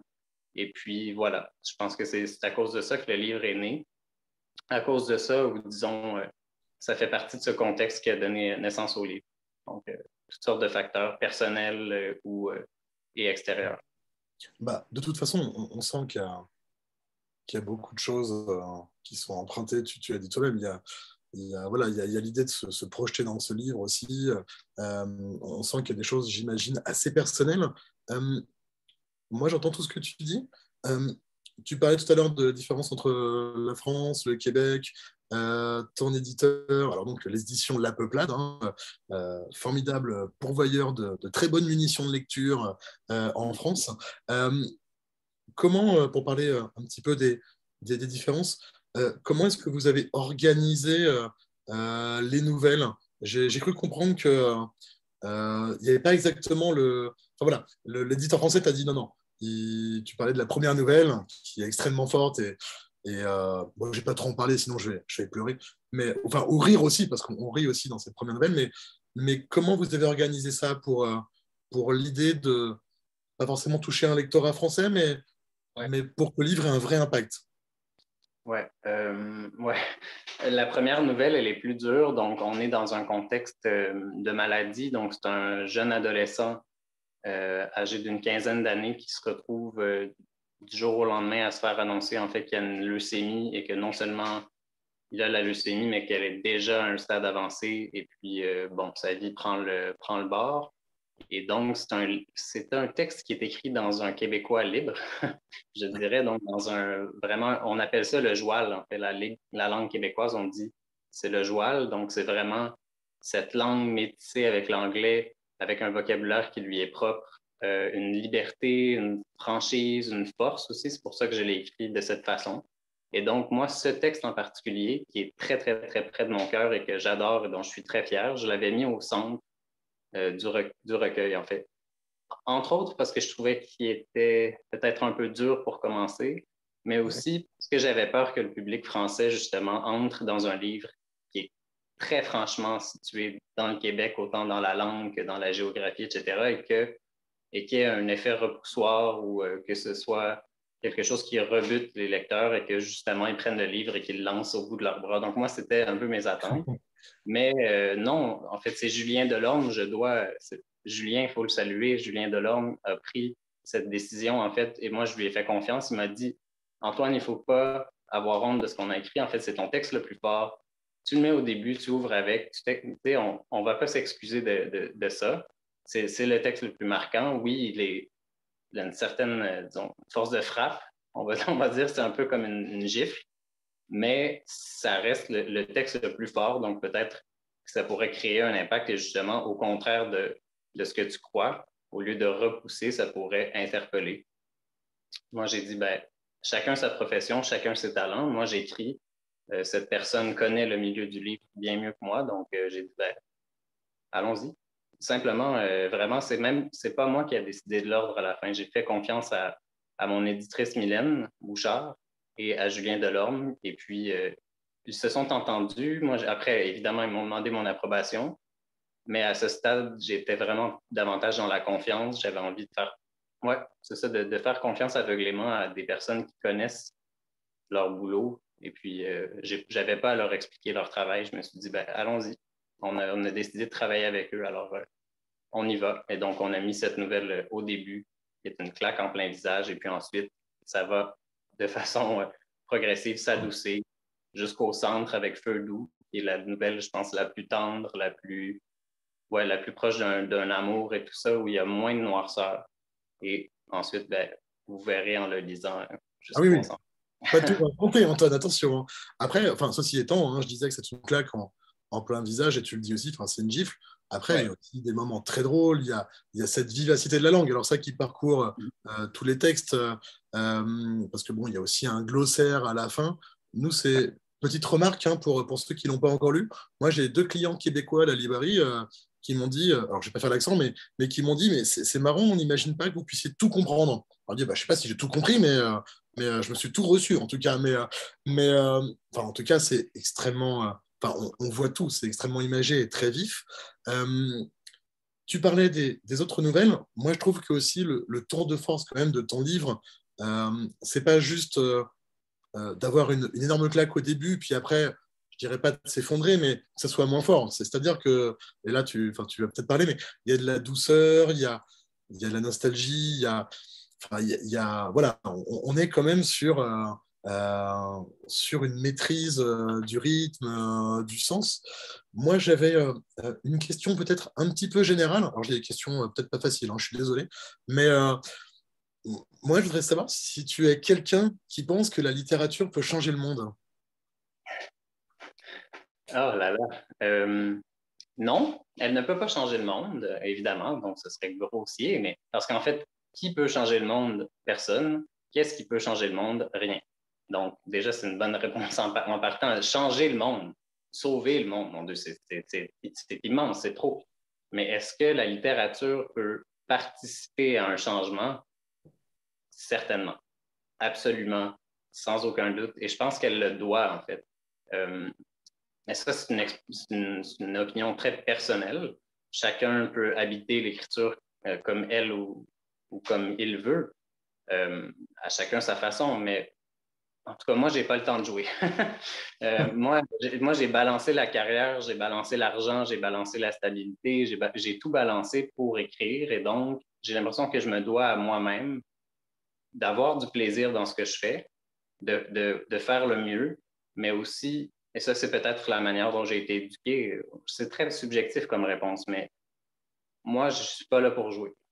Moi, je veux écrire un livre qui puisse toucher de façon, de façon forte et, peut-être, ben, ça c'est un espoir que j'ai, mais de, façon durable, de, marquer, d'habiter après avec des images, avec des comparaisons, avec des points de vue. Et donc, c'est pour ça aussi que, pour revenir un peu à l'introduction de, cette question ou peut-être aux commentaires qui, qui le précédaient, il y a un ensemble, il y a un éventail d'émotions et c'est très volontaire, en fait, ce livre multiplie les points de vue, multiplie les émotions, multiplie les sujets, les thèmes, euh, les problématiques et aussi les réactions face aux problématiques.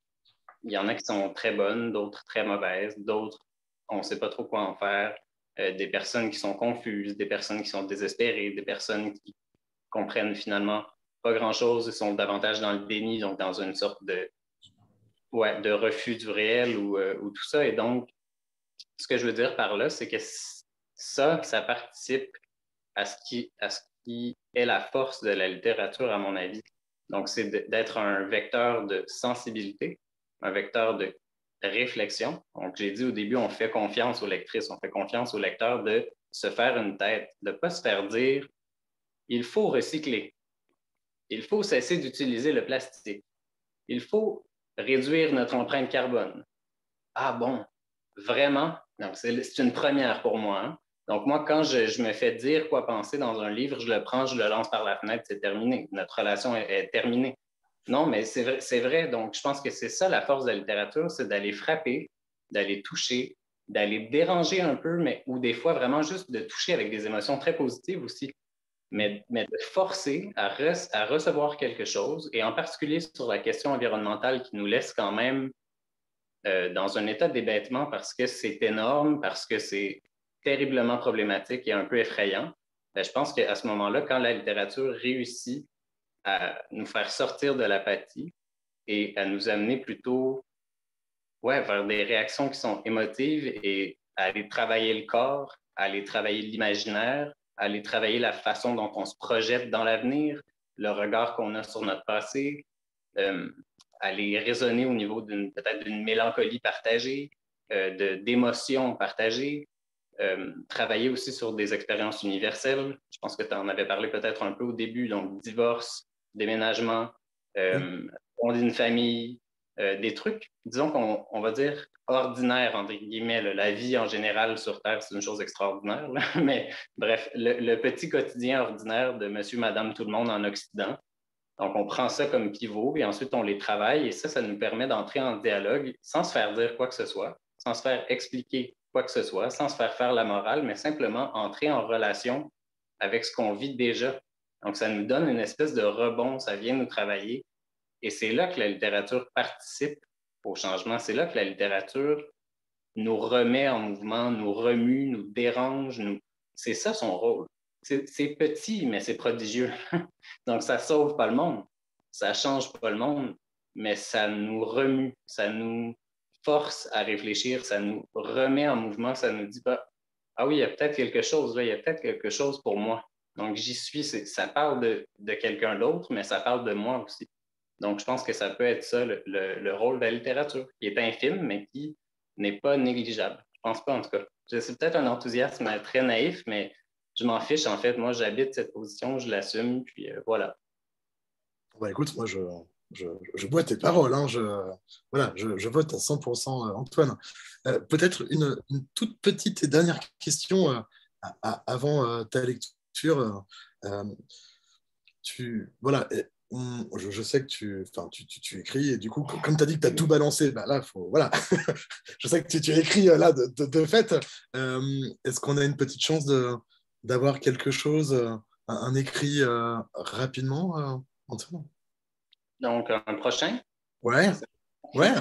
Il y a quelque chose qui couvre, mais je travaille lentement. Donc, euh, je ne veux pas brusquer trop le truc, mais euh, oui. Donc, j'ai un livre qui est, disons, sur le, en anglais, on va dire sur le back burner, sur le petit rond de poêle à feu doux, justement pour faire quoi la nouvelle que je vais lire un peu, c'est drôle. Mais donc, il est, ouais, un petit bouillon. Hein, on l'oublie, on va, on va faire les courses, il, bouillonne un peu au fond. Donc, ça travaille euh, l'éco-anxiété en particulier, les problèmes de santé mentale autour de la crise écologique. Et puis, j'ai pas envie de dévoiler la forme. Oui, non, j'ai pas de dévoiler trop l'angle parce qu'en fait, j'essaie, ce sera très difficile à faire, hein, mais je vais essayer de faire autre chose, en fait, d'aller encore une fois dans une littérature qui parle de crise écologique, mais d'une façon que pour le moment, du moins, j'ai pas lu. Donc, euh, j'aimerais, euh, voilà, ouais, retourner sur ce sujet, mais y aller avec quelque chose de très personnel. Euh, intime et puis vraiment travailler l'aspect santé mentale. Mais sans que ce soit nécessairement obscur, en fait, au contraire, montrer comment peut-être l'éco-anxiété peut être, oui, un état souffrant, mais également une, sorte de voie aussi pour nous montrer, ben, cette, cette, émotion nous indique quelque chose, elle est un, un symptôme de quelque chose, et peut-être qu'en fait, si on, plutôt que de la nier, ben, peut-être si on l'habitait un peu, ce serait souffrant, mais on pourrait aller ailleurs ensuite. Donc, euh, c'est un peu l'angle que j'ai envie de prendre dans le prochain livre. Mais à quoi ça va ressembler? Vous avez probablement de meilleures idées que moi. J'en ai aucune idée, vraiment. Bah écoute, nous, on, attend, hein, on attend de, de pied ferme, mais prends ton temps, hein, voilà, Prends, prends le temps qu'il faut. Et bah, en tout cas, merci, bah, voilà, merci pour toutes ces réponses. merci merci bah, de, voilà, merci d'être disponible et, de dire tout ce que tu as à dire. C'est vraiment super chouette. bah, du coup, je te laisse la conclusion et, et je te laisse lire un extrait. Parfait. je, vais, euh, je vais vous lire quelque chose. J'espère que je vais lire assez, euh, à voix assez haute, sinon euh, vous me ferez signe que, je dois parler plus fort. D'accord? Donc, c'est une lettre dans la nouvelle Feu doux, en fait, qui rassemble deux frères, dont l'un est beaucoup plus vieux que l'autre et lui a servi un peu de, on pourrait dire, de père de remplacement, donc un, père un peu absent, remplacé par le fils aîné qui a un, jeune frère, en fait, qui emprunte un virage inattendu et qui, euh, de petits prodiges de l'école, de classe, de, qu'on voit comme futur PDG de grandes compagnies ou, euh, disons, futur génie scientifique, euh, justement, balance tout, laisse tout tomber et prend des drôles de décisions, en fait, qui vont contre, contre on pourrait dire, à rebours de ce qu'une société de consommation capitaliste nord-américaine attend des individus. Donc, à ce moment, le jeune frère écrit à son plus euh, vieux frère pour lui dire ben, pourquoi il a quitté. Et puis euh, voilà, je vous, je vous, lis un extrait de cette lettre. Cher Cédric, commençons par l'essentiel. Je vais bien. En fait, je me sens mieux que jamais. Libéré. Je m'excuse de ne pas t'avoir averti de mon départ de Montréal. Je savais que si je te dévoilais mon plan, tu essaierais de me convaincre d'y renoncer de rester auprès de vous, peut-être même de me faire interner. C'est une joke. Je craignais que tu me demandes, comme les parents le font depuis des années, de cesser mes enfantillages, de me trouver un vrai travail, une vraie maison, une blonde, ça, ça veut dire une copine en québécois, une blonde, de me caser, de me faire une vie, une vie normale, sachant pertinemment qu'une telle conversation ne nous mènerait nulle part, que d'aucune manière tu ne parviendrais à me faire changer d'idée. J'ai décidé de nous sauver du temps, de nous éviter une énième discussion délicate qui aujourd'hui ne serait plus seulement difficile, mais impossible. J'espère avoir fait le bon choix, nous avoir préservé d'un autre déchirement, d'une couche supplémentaire de souffrance. La tienne de me percevoir sous un jour différent qui t'effraie, de torture et triste. La mienne d'être confronté à travers ton regard à mon reflet infirme, estropié, mutilé par la déception. Ceci dit, je ne t'en veux pas. Je comprends parfaitement comme ma vie peut te paraître déconcertante. Peu importe. Je t'aime et t'aimerai toujours. Je sais qu'il en va de même pour toi. Je repense souvent à notre enfance, du temps où je fréquentais encore l'école primaire, à la maison, à la famille, à l'heure du compte, aux nuits d'orage et de cauchemars où tu me laissais me réfugier dans ton lit, aux soirées que tu as sacrifiées sans jamais te plaindre, ou plutôt que d'aller faire la fête avec tes amis, tu es resté à la maison pour me préparer du spaghetti, te battre pour me faire prendre ma douche, me laisser gagner une millième partie de destin, me rassurer, me border, me veiller jusqu'à ce que je m'endorme, à l'abri des monstres, protégé par mon héros de grand frère. Cet amour, cette bienveillance sont indélébiles. Je les porte partout avec moi comme un jeune enfant sa doudou préférée. Personne ne pourra jamais me les enlever. Voilà. Ça se poursuit euh, sur quelques pages encore, mais je vais m'arrêter euh, maintenant. Merci. Merci Thomas pour cette belle entrevue. Merci à tout le monde aussi euh, d'être présent avec nous. C'est vraiment gentil. Merci. Merci Thomas et Antoine. alors après la Russie, après la Québec, après le Québec, pardon, euh, direction la mer avec euh, Mariette Navarro et Aude Monjaret de la librairie Dédicace à Reuil. Oui. Oui, c'est pas grave. non, pour moi. Bonsoir à tous. Mariette, où est Mariette? Là, je suis là. Je ne vois pas Mariette. voilà, que j'ai grand plaisir à retrouver. Euh, parce qu'on avait eu la chance de la recevoir à la librairie au mois de septembre après la, la parution de ce livre. Est-ce que vous m'entendez bien? Est-ce que vous m'entendez bien? Oui, oui. Oui, d'accord. Euh, donc ce beau roman ultramarin paru aux éditions Kidam, qui euh, a tout d'abord enthousiasmé les libraires et puis ensuite euh, les lecteurs. Mariette, vous avez reçu pas mal de, pas mal de prix littéraires. Euh, un roman fort poétique qui m'avait fait penser à l'invention de Morel de Bioy Casares, donc cette espèce de, on, dit maintenant facilement réalisme magique, mais qui ressort de la fable philosophique avec euh, l'irruption de quelque chose d'étrange. Alors parce qu'avec nous, il n'y a pas que des jurés du prix Libraire en scène qui ont tous lu euh, ce livre, eh ben, il faut bien raconter un petit peu, faire un petit, un petit pitch rapide. Donc voilà, les personnages de ce roman n'ont pas de nom. Euh, donc, euh, l'héroïne s'appelle elle. C'est une femme qui est capitaine de cargo, une femme extrêmement euh, professionnelle, rigoureuse, reconnue par, par, la profession et par ses subalternes, qui va céder à une demande un petit peu inédite de son équipage, qui serait de faire une baignade en haute mer. Il s'agit de couper les moteurs, sortir des radars et d'aller se baigner. C'est un cargo qui traverse euh, l'Atlantique, qui est à 2-3 jours de, son point d'arrivée. Et euh, cette baignade, qui va être un épisode sensoriel assez puissant pour les, pour les hommes, il y a 20 bons hommes qui descendent, qui descendent du cargo, elle reste, elle reste à bord, elle observe tout ça de très très haut, elle les voit comme des tout petits points dans la mer. Euh, cette baignade va euh, être le point de départ de l'irruption du trouble et de l'étrange dans, le roman. Parce que si 20 bons hommes sont descendus, quand on remonte, forcément, il faut se recompter. On n'a pas forcément fait attention les uns aux autres. Et quand on se recompte, on est 21 mais il n'y a pas moyen de savoir vraiment euh, qui, est en trop, qui, on ne sait pas, parce que finalement, il y a toujours des, travailleurs qui ne parlent pas la langue, qui, sont là juste pour une mission, c'est de l'ordre du CDD, voilà. Donc, on va accepter cet état de fait.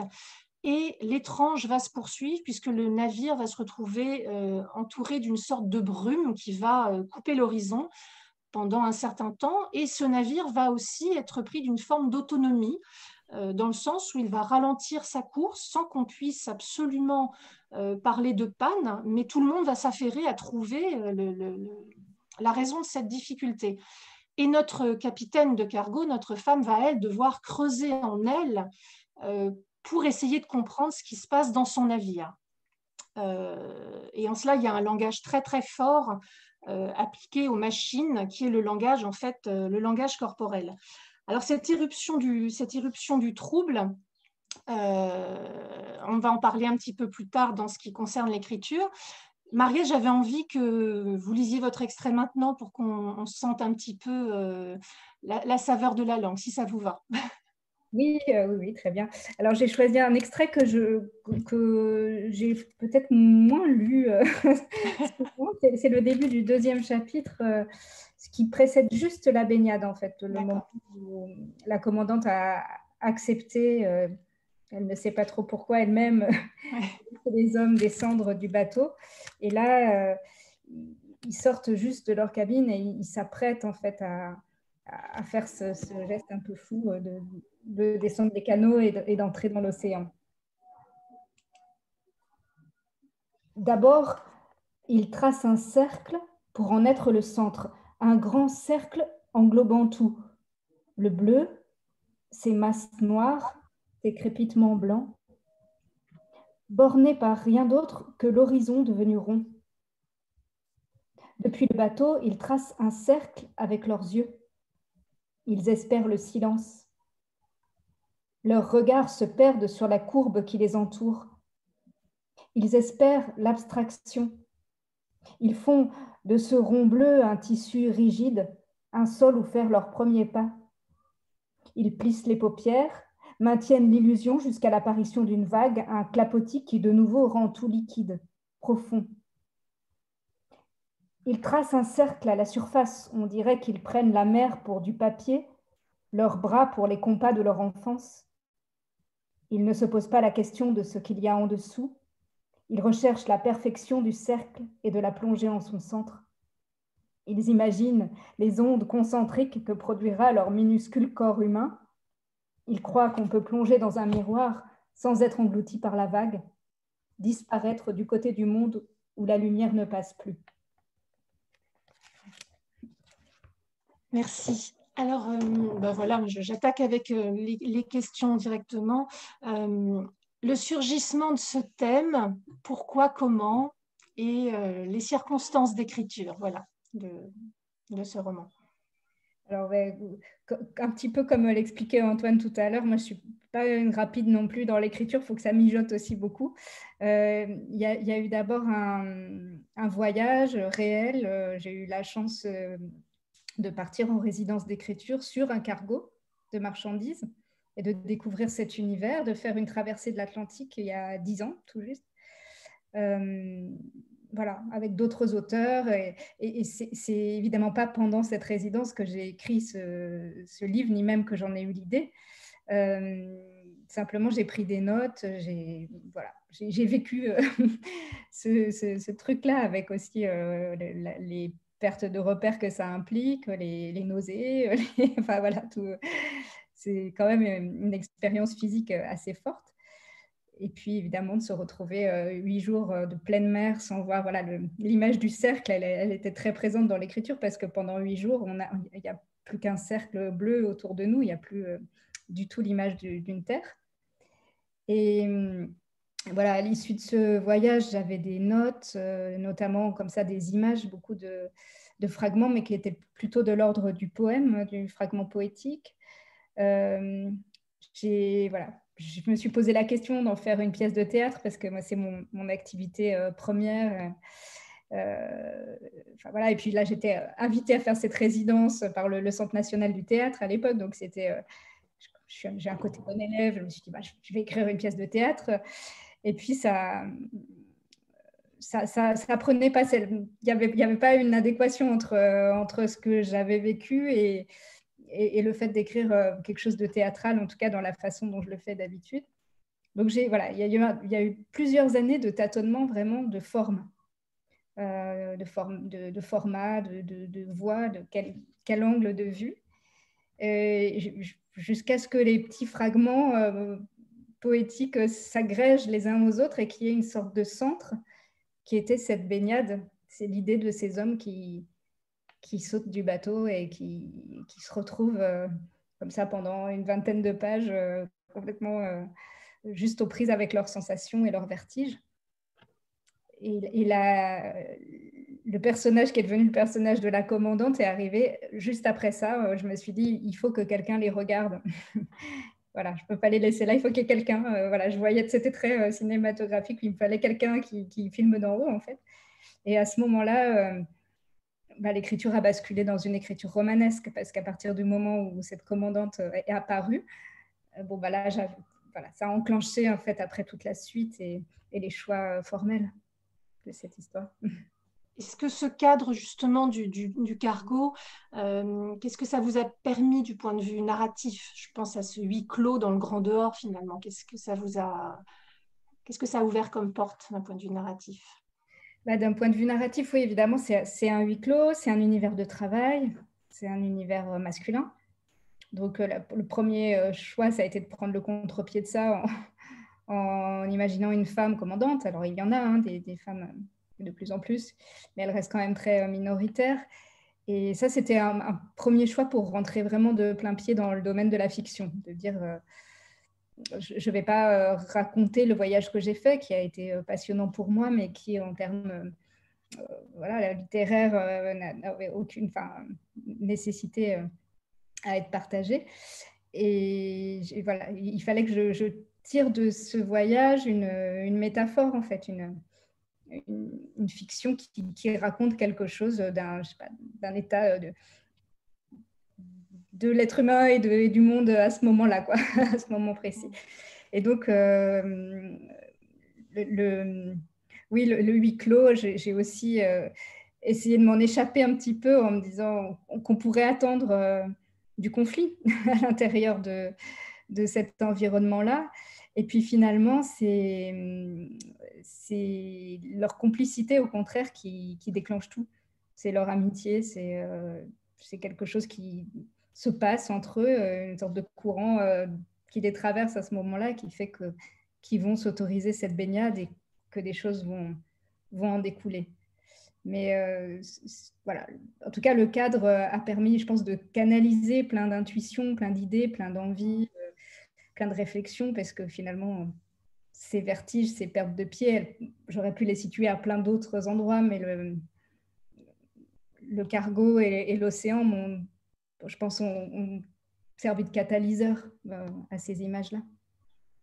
Et je lisais dans les commentaires d'un de nos, d'un de nos participants quelque chose que j'avais évoqué pendant la rencontre. C'est vrai qu'en tant que lecteur, on, a l'impression que le, navire est en plein dans le triangle des Bermudes.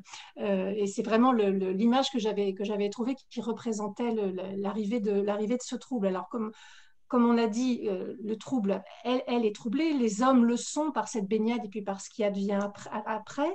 Euh, les machines, quelque part, le sont aussi. Puisqu'on va devoir, on va devoir, euh, elle va devoir quand je dis creuser en elle, elle va aussi creuser de manière métaphorique dans, le, dans les, soutes du navire pour aller essayer de comprendre ce qu'elle a toujours ressenti très fortement, les, rouages de la machine, pour essayer de comprendre ce qui ne fonctionne pas. Mais qui est troublé aussi, c'est le, le, lecteur. Le lecteur, parce que par votre écriture, il y a tout un tas de codes qui sont, qui sont cassés. Voilà, vous disiez que c'était, je, ne veux pas dire agglomérat, mais que c'était le résultat de notes euh, poétiques qui avaient été prises. Et pour autant, on peut tout à fait euh, qualifier ça de roman. Vous avez parlé de votre écriture théâtrale, donc vous êtes poétesse, vous êtes euh, dramaturge. et ce livre, ce roman a reçu, parmi les prix littéraires, le prix Frontière Léonora Miano. Et je trouve que ce, prix lui va bien parce qu'il il brouille les pistes, il, il, casse les frontières. Euh, pour, pour autant que ce soit un roman, on n'est pas du tout dans, euh, alors évidemment, dans le roman ouvre tout un tas de possibilités, mais on n'est pas du tout dans une écriture linéaire. Comme je le disais, les personnages n'ont pas de nom, sont presque pour tout un ensemble d'hommes, en tout cas pas identifiables et pas distinguables les uns des autres. Et puis il n'y a pas non plus de fin qui nous expliquerait. Euh, alors ça a désarçonné certains lecteurs du, prix, mais voilà, vous avez euh, résolument euh, brouillé, les, pistes. En septembre, j'avais voulu un peu simplement opposer écriture théâtrale et écriture romanesque, mais j'avais pas encore lu votre théâtre. Et je pense que c'est bien, plus, euh, bien plus subtil que ça. En quoi vous pensez qu'Ultramarin est la continuité de votre, écriture théâtrale? Oui, c'est vrai qu'il y a, une, pour, pour, revenir à la notion de frontière, oui. pour moi la frontière est très floue et je crois que, que ce soit entre la, la, poésie, le théâtre, là, et je trouve que c'est un roman parce que publié dans ce cadre-là, euh, pour moi, souvent, c'est l'aventure éditoriale qui décide et que je crois que les, les genres euh, aujourd'hui sont beaucoup plus euh, poreux qu'on ne le croit et ce qui s'écrit aujourd'hui en théâtre ressemble très très fort à ce qui s'écrit dans une certaine poésie contemporaine, dans les, des tentatives formelles romanesques, on retrouve tout à fait du vers libre comme il y en a beaucoup au théâtre aujourd'hui. Enfin, tout ça est très poreux. Pour moi, c'est une même matière et après, il y a des un peu oui, des cases éditoriales qui, font pour, pour, identifier les objets. Et puis, euh, euh, là, où, Ultramarin est devenu plus clairement un roman, c'est quand, euh, en effet, ce, personnage est apparu et quand, j'ai quand même inscrit après une, chronologie de, ce voyage avec ses différents événements, enfin que je l'ai après organisé dans le, dans le temps et que voilà, des, personnages en sont sortis, mais pour moi, euh, en tout cas, le moteur d'écriture et l'origine de l'écriture, la source est au même endroit, c'est-à-dire euh, c'est très intuitif. Hein. je crois que c'est pas pour rien qu'il y a autant d'images euh, de, brume et de ce qu'on peut ressentir ou voilà, d'irrationnel parfois. Il y a beaucoup d'intuition et, ça, ça, guide tous les textes. Alors au théâtre, euh, il y a peut-être euh, la notion d'adresse passe un petit peu devant, c'est-à-dire euh, l'idée que ce soit une parole qui va être dite souvent moi, dans ce que j'écris frontalement, enfin quelque chose d'adressé directement au lecteur, là où dans Ultramarin, je pense qu'il y avait quelque chose de plus silencieux, qui fait que c'est pas devenu au final une pièce de théâtre, mais que ça s'est développé comme un roman, parce que je pense que c'est des personnages qui parlent peu, voilà, c'est peut-être ce paradoxe-là qui a fait que j'ai aussi basculé dans une forme plus romanesque. Et vous ne vous êtes pas dirigé vers le roman en vous disant, parce que même si un auteur est, toujours libre, on ne peut pas l'imaginer autrement, mais en vous disant, je vais euh, et dans la poésie bien sûr, mais je vais m'ouvrir d'autres chemins ou je vais avoir une caisse à outils différente et je vais aller piocher là-dedans. Effectivement, vous dites la, la, frontière est floue. Pour vous, c'est l'éditeur qui dira, euh, qui dira euh, comment, comment, nommer la nature du texte. Ça s'est souvent passé comme ça précédemment entre euh, mes textes qui sont édités en, poésie chez Chêne et mes textes en théâtre chez Quartet. Certains ont balancé entre les deux, on va dire. Là, c'était quand même là, le, flou dont je parle, il est, il est plus vrai dans le début de l'écriture d'Ultramarin. Mm. Mais à un moment, euh, je, voilà, j'ai quand même, je suis engagée quand même euh, sur le chemin du roman et c'est apparu euh, plus clairement que c'était sa destination. Et en effet, que ça m'ouvrait bah, un autre format aussi, un autre temps, la possibilité que j'ai beaucoup aimé de, bah, de m'arrêter, de faire ce lent ralenti sur cette baignade. Mm. Je pense que ça, au théâtre, c'est plus compliqué d'y passer je sais pas, c'est, pas un quart du roman, mais, pas loin. Euh, voilà. Euh, voilà, la possibilité de, de, ralentir, et c'est un peu aussi le sujet du, texte, de voilà, pouvoir s'arrêter, pouvoir euh, creuser, pouvoir poser les choses. Et est-ce que ça, la, réception de ce livre, ce que j'allais vous demander, la, du livre depuis, depuis sa, publication, et donc vous allez pouvoir me répondre là-dessus. Et puis, est-ce que donc l'écriture du livre, la forme qu'il a prise, et puis sa réception ouvre quelque chose pour l'écriture qui vient? Oui, alors la réception, c'est vrai qu'elle était assez inattendue. On a l'habitude en théâtre, en poésie, d'avoir un public très fidèle, mais très peut-être plus restreint. Et, et voilà, les, des, lecteurs, euh, des lecteurs de théâtre ne sont pas forcément même les, ceux qui vont au théâtre et qui voient les spectacles. C'est mm. des, des, chants, euh, malheureusement, qui communiquent assez peu, alors que pour moi, on peut avoir. Enfin, il n'y a pas plus. Il y a beaucoup d'a priori, en fait, sur les, les écritures euh, théâtrales comme si c'était plus difficile de lire du théâtre, alors qu'aujourd'hui, on a des poèmes dramatiques qui se lisent en un souffle comme un, comme, un roman. Mm. Euh, mais euh, oui, pour la suite, c'est vrai que j'ai envie d'explorer encore, euh, de prendre le temps. Ça, je crois que c'est vraiment ça qui, guide le choix du roman, c'est prendre le temps mm. d'écrire, me donner le temps d'écrire et le temps de, de laisser mûrir les choses. Là où parfois au théâtre, bah, c'est des temps d'écriture plus courts parce qu'il y a une équipe qui attend un texte, parce que voilà, il, mm il faut avancer une production. Enfin, là, j'ai envie de prendre le temps et de déployer quelque chose aussi. Euh, voilà, bah, pouvoir plus déployer que dans les formes de poésie au théâtre qui sont plus ramassés. Donc vous avez visité, je sais que vous avez fait une belle tournée des librairies, des libraires. Est-ce que ça a décalé euh, la, mise en travail de quelque chose? Est-ce qu'il y a quelque chose sur le feu? Antoine parlait de bouillon. Est-ce qu'il y a quelque chose qui bouillonne, qui frémit déjà? Juste attrapé la casserole, mais je n'ai pas encore mis le. je suis moins avancée. Non, oui, c'est sûr que c'est un petit peu un, paradoxe, à la fois euh, une grande chance, c'est que le, bah, la, tournée et des librairies tout le premier trimestre et des festivals là, en ce moment, euh, depuis le début du printemps, euh, est dense. Et voilà, je m'en réjouis beaucoup, mais c'est vrai que ça, ça, fait une année où il n'y a, pas euh, de temps libre pour euh, laisser mûrir les choses. Alors, ça ne veut pas dire que ça n'avance pas en souterrain. Donc, il y a des premières intuitions aussi, euh, mais voilà, qui n'ont pas ni de forme, ni vraiment encore d'objet. Voilà, des, tentatives, et puis on verra après en les mettant bout à bout si ça raconte quelque chose. Parfait. Moi, je, je je n'ai plus de questions parce que je regarde tout de même le, temps et j'aimerais éventuellement que les participants puissent poser des questions. Merci beaucoup Mariette et bien évidemment, euh, l'éditeur m'avait, quand il m'a envoyé le, livre avant la rentrée, m'avait mis une jolie dédicace, pas à moi particulièrement, mais le seul roman à voguer en rentrée et qui aimerait vous embarquer. Euh, je l'ai été et je suis assez heureuse de l'avoir emmené un peu avec moi dans ma musette comme pas mal d'autres libraires et et j'espère que ceux qui, parmi vous qui nous écoutez, ne l'ont pas lu, vous allez vous précipiter pour, euh, pour découvrir Ultramarin. C'est un univers tout à fait magnifique et profond. Voilà. Merci Mariette, merci à tous hein, pour la qualité des échanges. C'était impressionnant de passer en dernier finalement. Je ne voulais pas passer en premier, c'était pas si facile. Merci Anthony de nous laisser cette possibilité, c'est super. Merci à toutes les deux. on rappelle que Ultramarin est édité chez Kidam, on ne l'a pas assez dit, et Pascal Arnaud qui fait un travail formidable pour sa maison d'édition. on signale également que Sébastien Roux était là, qui est l'éditeur de, de Gouzel Yakina. et la Peuplade, il me semble, qui était représenté également, mais je n'en suis pas sûr qu'il se manifeste ou qu'il se taise à jamais.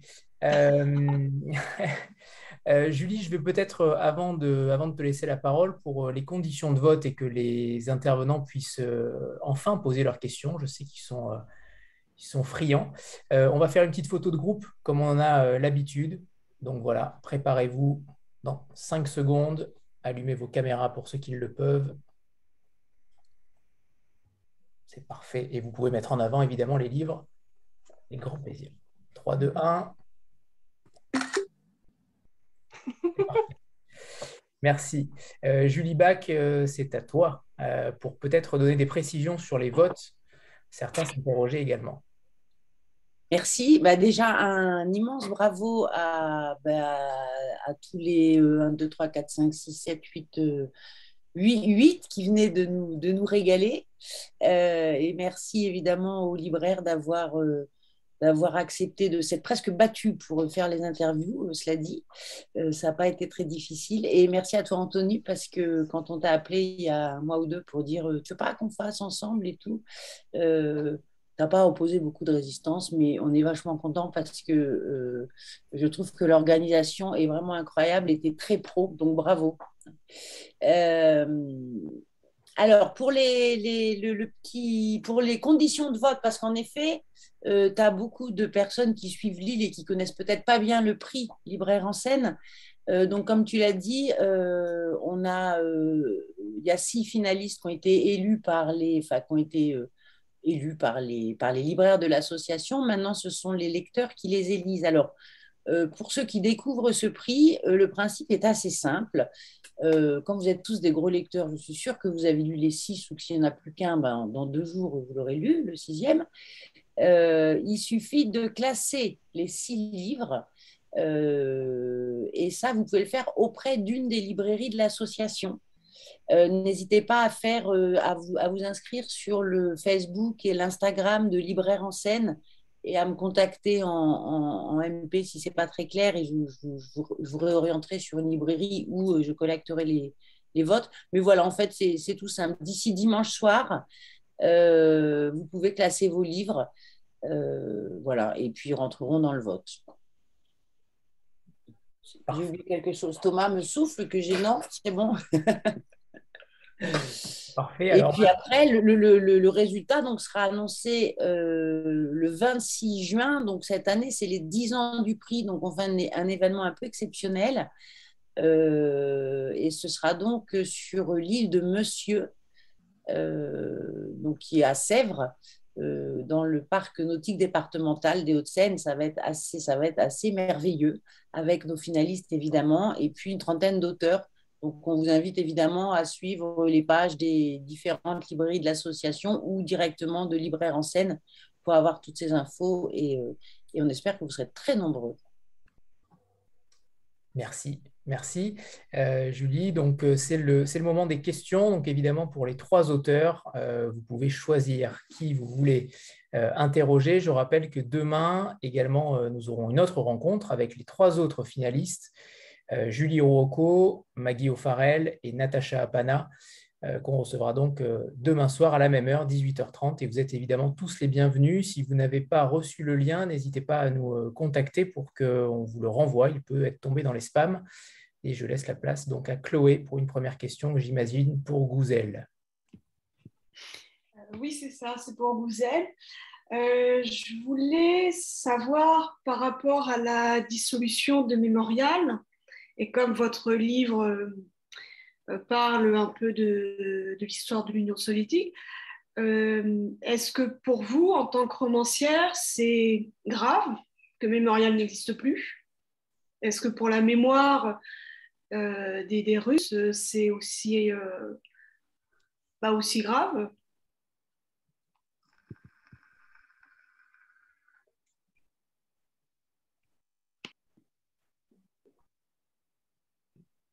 Est-ce que Maud est là Est-ce que Maud a pu faire la traduction? Alors, le micro est coupé, Maud, c'est pour ça.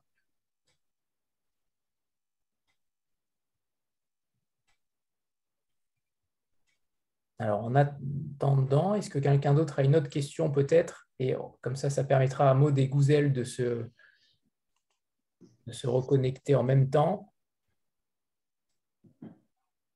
Elle n'arrive pas à unmuter.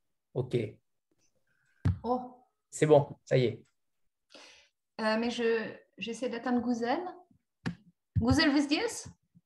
Да, я здесь. А, все. Вопрос был про мемориал. Организации мемориал. Вы пишете про историю, а вот сейчас закрыли мемориал. Важно ли это в России и для памяти вообще в России? Ух, это, несомненно, очень важно. Oui, bien sûr, c'est très important que le fait que Mémorial a été dissolu. Когда я писала первый свой роман «Зулейха открывает глаза», он вышел во Франции несколько лет назад на французском. Я как раз-таки пользовалась теми данными, которые были на большом портале мемориала. Quand j'ai écrit mon premier roman, Zuleka ouvre les yeux, qui est paru il y a quelques années en France, j'ai justement utilisé euh, des matériaux qu'on trouvait sur le site de Mémorial. Там был большой блок воспоминаний всех, кто прошел через ГУЛАГ, и я, читая эти воспоминания, погружалась в тему а, сибирской ссылки, кулацкой ссылки, и какие-то моменты даже оттуда взяла. Euh, et j'ai lu, euh, donc ils avaient, ils avaient mis à disposition beaucoup de mémoires de gens qui avaient vécu euh, la découlakisation, l'exil en Sibérie. Et j'ai lu toutes ces mémoires et j'ai même utilisé euh, certains, certains de ces moments dans mon livre. А руководитель, одна из руководителей мемориала, Ирина Щербакова, даже читала текст романа для того, чтобы проверить его на историческое соответствие. Et euh, une des euh, dirigeantes de Mémorial, Irina Sherbakova, a d'ailleurs lu mon roman pour euh, vérifier qu'il qu correspondait euh, historiquement, qu'il était correct historiquement. Поэтому у меня к Мемориалу очень такое личное отношение, в том числе и через первый роман. Donc j'ai ces relations très personnelles à Mémorial, y compris euh, à travers mon premier roman. То, что они делали, я надеюсь, будут делать еще, это необыкновенно важно. Ce qu'ils ont fait et que j'espère ils euh, feront encore, euh, c'est extrêmement important. Другое дело, что сейчас политическая обстановка развернулась так, что мемориала нет в России. Bon, maintenant, la situation politique est telle que Mémorial n'existe plus en Russie. Я могу со своей стороны только надеяться, что когда-нибудь это снова развернется в обратную сторону. Et je ne peux qu'espérer que, que cet état de choses changera, que Mémorial réapparaîtra. Merci. Euh, Stéphanie, et j'imagine que c'est pour Mariette, je, je lis dans les, dans les lignes de la main. Exactement. Alors, bonsoir à tous. Euh, bonsoir Mariette. Moi, j'ai vraiment beaucoup aimé euh, votre roman. Enfin, je l'ai lu euh, en septembre dernier et j'y pense encore. Donc, je, je, trouve justement qu'il ouvre une brèche dans l'imaginaire et que ça résonne longtemps. Et justement, longtemps après, je me suis dit, est-ce que finalement ce roman, ce ne serait pas un peu la définition même de la poésie, c'est-à-dire à un moment donné, euh, dans une réalité surgit quelque chose d'étrange ou de, voilà, de, subtil qu'on perçoit à peine et qui vient euh, changer un peu la nature des choses. Euh, Est-ce que d'une certaine façon, vous avez, vous, avez, vous, avez, pensé à cette idée-là ou bien c'est tout à fait une vue de l'esprit? Non, c'est n'est pas une vue de l'esprit. C'est vrai que c'est un motif qui est un peu obsessionnel chez moi aussi dans d'autres livres. C'est comment une chose infime, peut-être pas forcément spectaculaire, mais peut faire arrêter le cours des choses ou basculer le cours des choses. C'est voilà, je crois que c'est une idée autour de laquelle je tourne depuis plusieurs livres déjà. Et, et, oui, créer la, dans un livre, déjà, voilà, com commençons par ce, que, ce qui a m'apporté, c'est-à-dire dans, un livre, créer la surprise. Euh, alors, parfois, à l'échelle de la, phrase, en choisissant tel mot plutôt qu'un autre, ou à l'échelle de l'histoire, en disant bah, il, de, il devrait être 20, ils sont 21 ou, ou dans le, le, cours de ce cargo qui, à un moment, s'arrête, éteint les radars. Bah, c'est comme des petits comme on peut dire, des petites ruptures que je mets en place, que j'essaye de mettre en place à toutes les échelles. Alors déjà pour me piéger moi-même, pour ne pas être dans... On est très vite rattrapé par des stéréotypes, par des choses déjà, déjà prépensées en fait. Et donc voilà, mettre euh, ce que vous définissez comme la poésie, c'est une façon aussi de pas avoir une, pensée qui est déjà pré-établie et, et, se surprendre, non pas pour, euh, pour faire de la sensation à tout prix, mais pour euh, créer comme ça des toutes petites déflagrations à la lecture qui, qui déplacent le regard, en effet. Voilà, j'essaye en tout cas. En tout cas, c'est ce qui aussi me donne du plaisir d'écriture, je veux dire. Je ne sais pas si j'ai répondu exactement.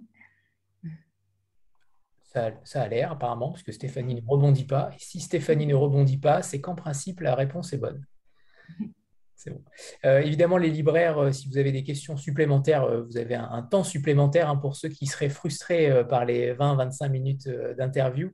J'en avais une notamment pour, pour Antoine par rapport à ses influences littéraires on a du mal à savoir, tout à l'heure vous, disiez, vous parlez de, Carver et d'autres, euh, mais principalement sur la nouvelle, mais on a du mal à imaginer euh, vos influences littéraires parce que c'est plutôt, protéiforme, j'ai envie de dire, et, que ce soit sur le style ou sur l'histoire.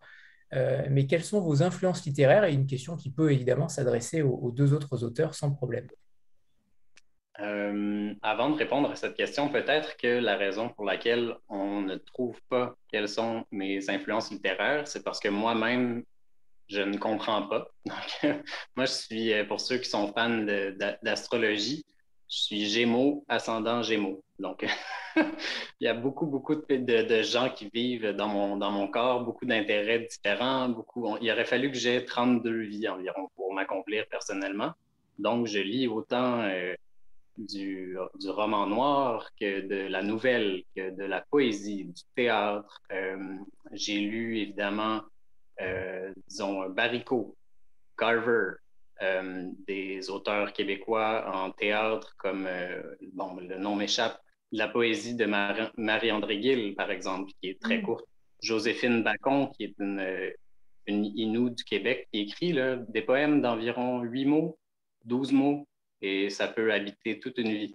C'est quelqu'un qui écrit magnifiquement. Euh, et puis, j'ai adoré les chroniques de l'oiseau à ressort de Murakami, qui est interminable, qui est environ quoi, 1400 pages avec des espèces d'intermèdes de 600 pages d'un livre dans un livre, d'un mec qui lit dans un puits. Euh, donc, c'est extrêmement disparate, extrêmement. Euh, ça va dans toutes les directions et je pense que peut-être c'est cette confusion ou cette ce refus de, ne lire que euh, toujours la même chose qui fait en sorte que quand j'écris, moi-même, je ne sais pas où je m'en vais, puis ça dépend en fait du sujet, ça dépend, euh, ouais, ça dépend du dernier livre que j'ai lu, de la dernière pièce que j'ai vue, du dernier film que j'ai vu. Je, suis quand même assez fan de cinéma, de, euh, aussi de l'influence que ça a eu sur la littérature, qui est assez claire non seulement par l'image, mais aussi par la construction. Je pense qu'il y a eu une porosité euh, des genres à ce niveau-là. Donc, mes influences littéraires sont tellement disparates. On pourrait dire tout ce que j'ai lu, par exemple ou par contre-exemple.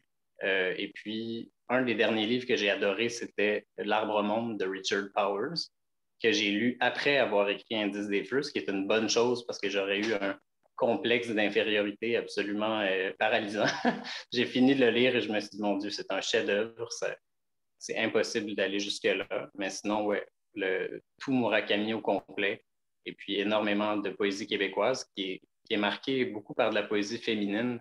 Au Québec, la poésie québécoise est 80-90% féminine. Euh, c'est intéressant aussi d'aller lire de ce côté-là, puis de voir un peu justement le travail de la langue qui est différent, la sensibilité qui est différente, euh, puis je pense que la poésie peut, un peu comme vient d'en parler euh, Madame Navarro, en fait, a, une force énorme et peut surgir dans le roman, dans ce qu'on pense qui est un roman. Puis en fait, moi, je m'en fous des genres, on doit bien le sentir, mais la poésie, elle a tellement à, apporter. Et je pense que moi, j'apprécie une prose poétique, une prose qui est, c'est ça, qui surgit, qui a, que ce caractère, on dit, ah non, ça, c'est pas une phrase comme, comme les autres. Ça, c'est trop grand, c'est trop énorme, en fait. Donc, ça, je trouve ça chouette. Puis euh, voilà, donc influence multiple, confusion complète, Gémeaux, ascendant Gémeaux. Influence même donc culturelle et non pas uniquement littéraire. Non, complet. Est-ce que pour Mariette et, Gouzel, c'est un peu le, même fonctionnement? Hum, oui, c'est compliqué d'identifier une influence parce qu'on passe aussi toute une partie euh, de son travail à les, à les oublier, à surtout pas euh, se mettre euh, un modèle trop écrasant. Et je sais pas, moi, pour parler plutôt de mes goûts, parce que j'ai l'impression que les choses que, que j'aime ne ressemblent pas forcément à ce que j'écris moi, mais je sais pas, il y a quelques années, j'ai été bluffée par la découverte de Hélène Bessette, par exemple, qui est une autrice mm. assez euh, méconnue, même si elle commence à, revenir euh, sur le devant de, la scène, qui, a écrit euh, ses textes dans les années 60, fin des années 50, années 60, et, qui une, enfin voilà, c'est des modèles de liberté en fait. Moi, les textes qui me renversent, c'est des modèles de, liberté absolue dans la forme. Elle se permet des, ruptures, des trucs qu'elle met au milieu. Des, c'est, c'est très très fort. Voilà. Hélène Bézet, si vous ne connaissez pas. Et puis, euh, voilà, j'ai plein de, coups de cœur. C'est plus après, euh, quand on est en train d'écrire les choses qu'on lit et qui viennent s'agréger, qui viennent faire écho. Euh. j'ai lu il y a quelques jours le livre qui s'appelle Être à sa place de Claire Marin c'est un essai, c'est pas un roman, mais euh, je me suis dit, mais elle, a écrit depuis mon carnet de notes, en fait. toutes mes obsessions y sont. Merci, Mariette. Et côté euh, Gouzel, est-ce que justement il y a des, œuvres euh, russes ou non? Qui ont... les livres à portée de main. On ne s'est pas concerté avant. J'ai tout Hélène Bessette, je crois, à côté de moi. Да, Гузель, вопрос, какие книги читаете, кто для вас важен, может, русские авторы? Да, с удовольствием отвечу. Я читаю, наверное, не так много, как раньше, когда не писала, признаюсь. Une première chose que je peux dire, que je lis peut-être moins maintenant qu'avant euh, d'avoir commencé à écrire. Потому что когда пишешь свой текст, чужие голоса, образы, характеры мешают, вторгаются и влияют на то, что ты делаешь. Parce que quand on écrit son propre texte, euh, des voix extérieures, d'autres voix, d'autres auteurs euh, font irruption dans notre texte, nous gênent, nous influencent.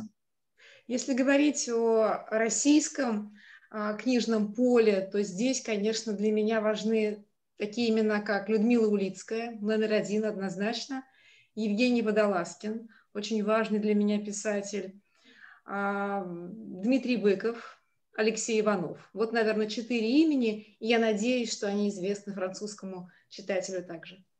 Euh, si on veut parler d'auteurs russes contemporains, je vais vous donner quatre noms. C'est Ludmila Ulitskaya, euh, Vadalaskin, Dmitri Bykov et euh, последний кто? Alexei Ivanov. Ah, et Alexei Ivanov. Euh, J'espère que les lecteurs francophones les connaissent aussi. Pour moi, ils sont importants. Но также я читаю или э, очень люблю э, читать исторические романы, которые для меня в чем-то учителя, в том, что я делаю, становятся учителями. И здесь я могла бы назвать из последнего, из достаточно свежего, две книги. Euh, mais j'aime aussi lire des romans historiques qui euh, m'indiquent aussi la voie et je vais vous en citer deux. Для меня это две книги, таких два полюса а, того, как можно работать вообще с историческим материалом и как можно обращаться с читателем в ходе создания исторического романа. Et ces deux livres que je vais vous citer, c'est comme deux pôles de comment on peut travailler avec un matériel historique et amener cette histoire au lecteur. На одном полюсе будет Джулиан Барнс и его книга «Шум времени», роман о Дмитрии Шостаковиче. Mhm. Donc, euh, dans, sur un pôle, je mettrai Julian Barnes, Le bruit du temps, sur Shostakovich. Это крошечный роман, совершенно кристаллизованный, в том смысле, что в нем каждая мысль отточена, и, в, и каждая мысль очень концентрирована. И в этом крошечном тонюсеньком романе, который я прочитала за несколько часов, рассказана вся жизнь Шостаковича, ну и, собственно, понимание того, что такое конформизм. Euh, donc c'est un tout petit roman, tout fin, avec une pensée comme ça, euh, presque tout est cristallisé, tout est très précis. Euh, et dans ce tout petit, tout fin roman que j'ai lu en quelques heures, il y a toute la vie de Shostakovich et toute la question de ce que c'est le conformisme. Автор Джулиан Бардс обладает удивительной способностью прорабатывать огромный материал и делать из этого крошечный бриллиант, крошечный кристалл, кристаллизовать материал. Et donc l'auteur a cette capacité à prendre un matériel énorme et à, à le, en faire un, un, cristal fin et précis. А на другом полюсе, совершенно противоположном, находится толстенный, огромный роман Джонатан Литтел «Благоволительницы», «The Little Ones». Et donc, euh, à l'autre pôle, à, l'opposé, il y a le roman de Jonathan Litton, Les Bienveillantes.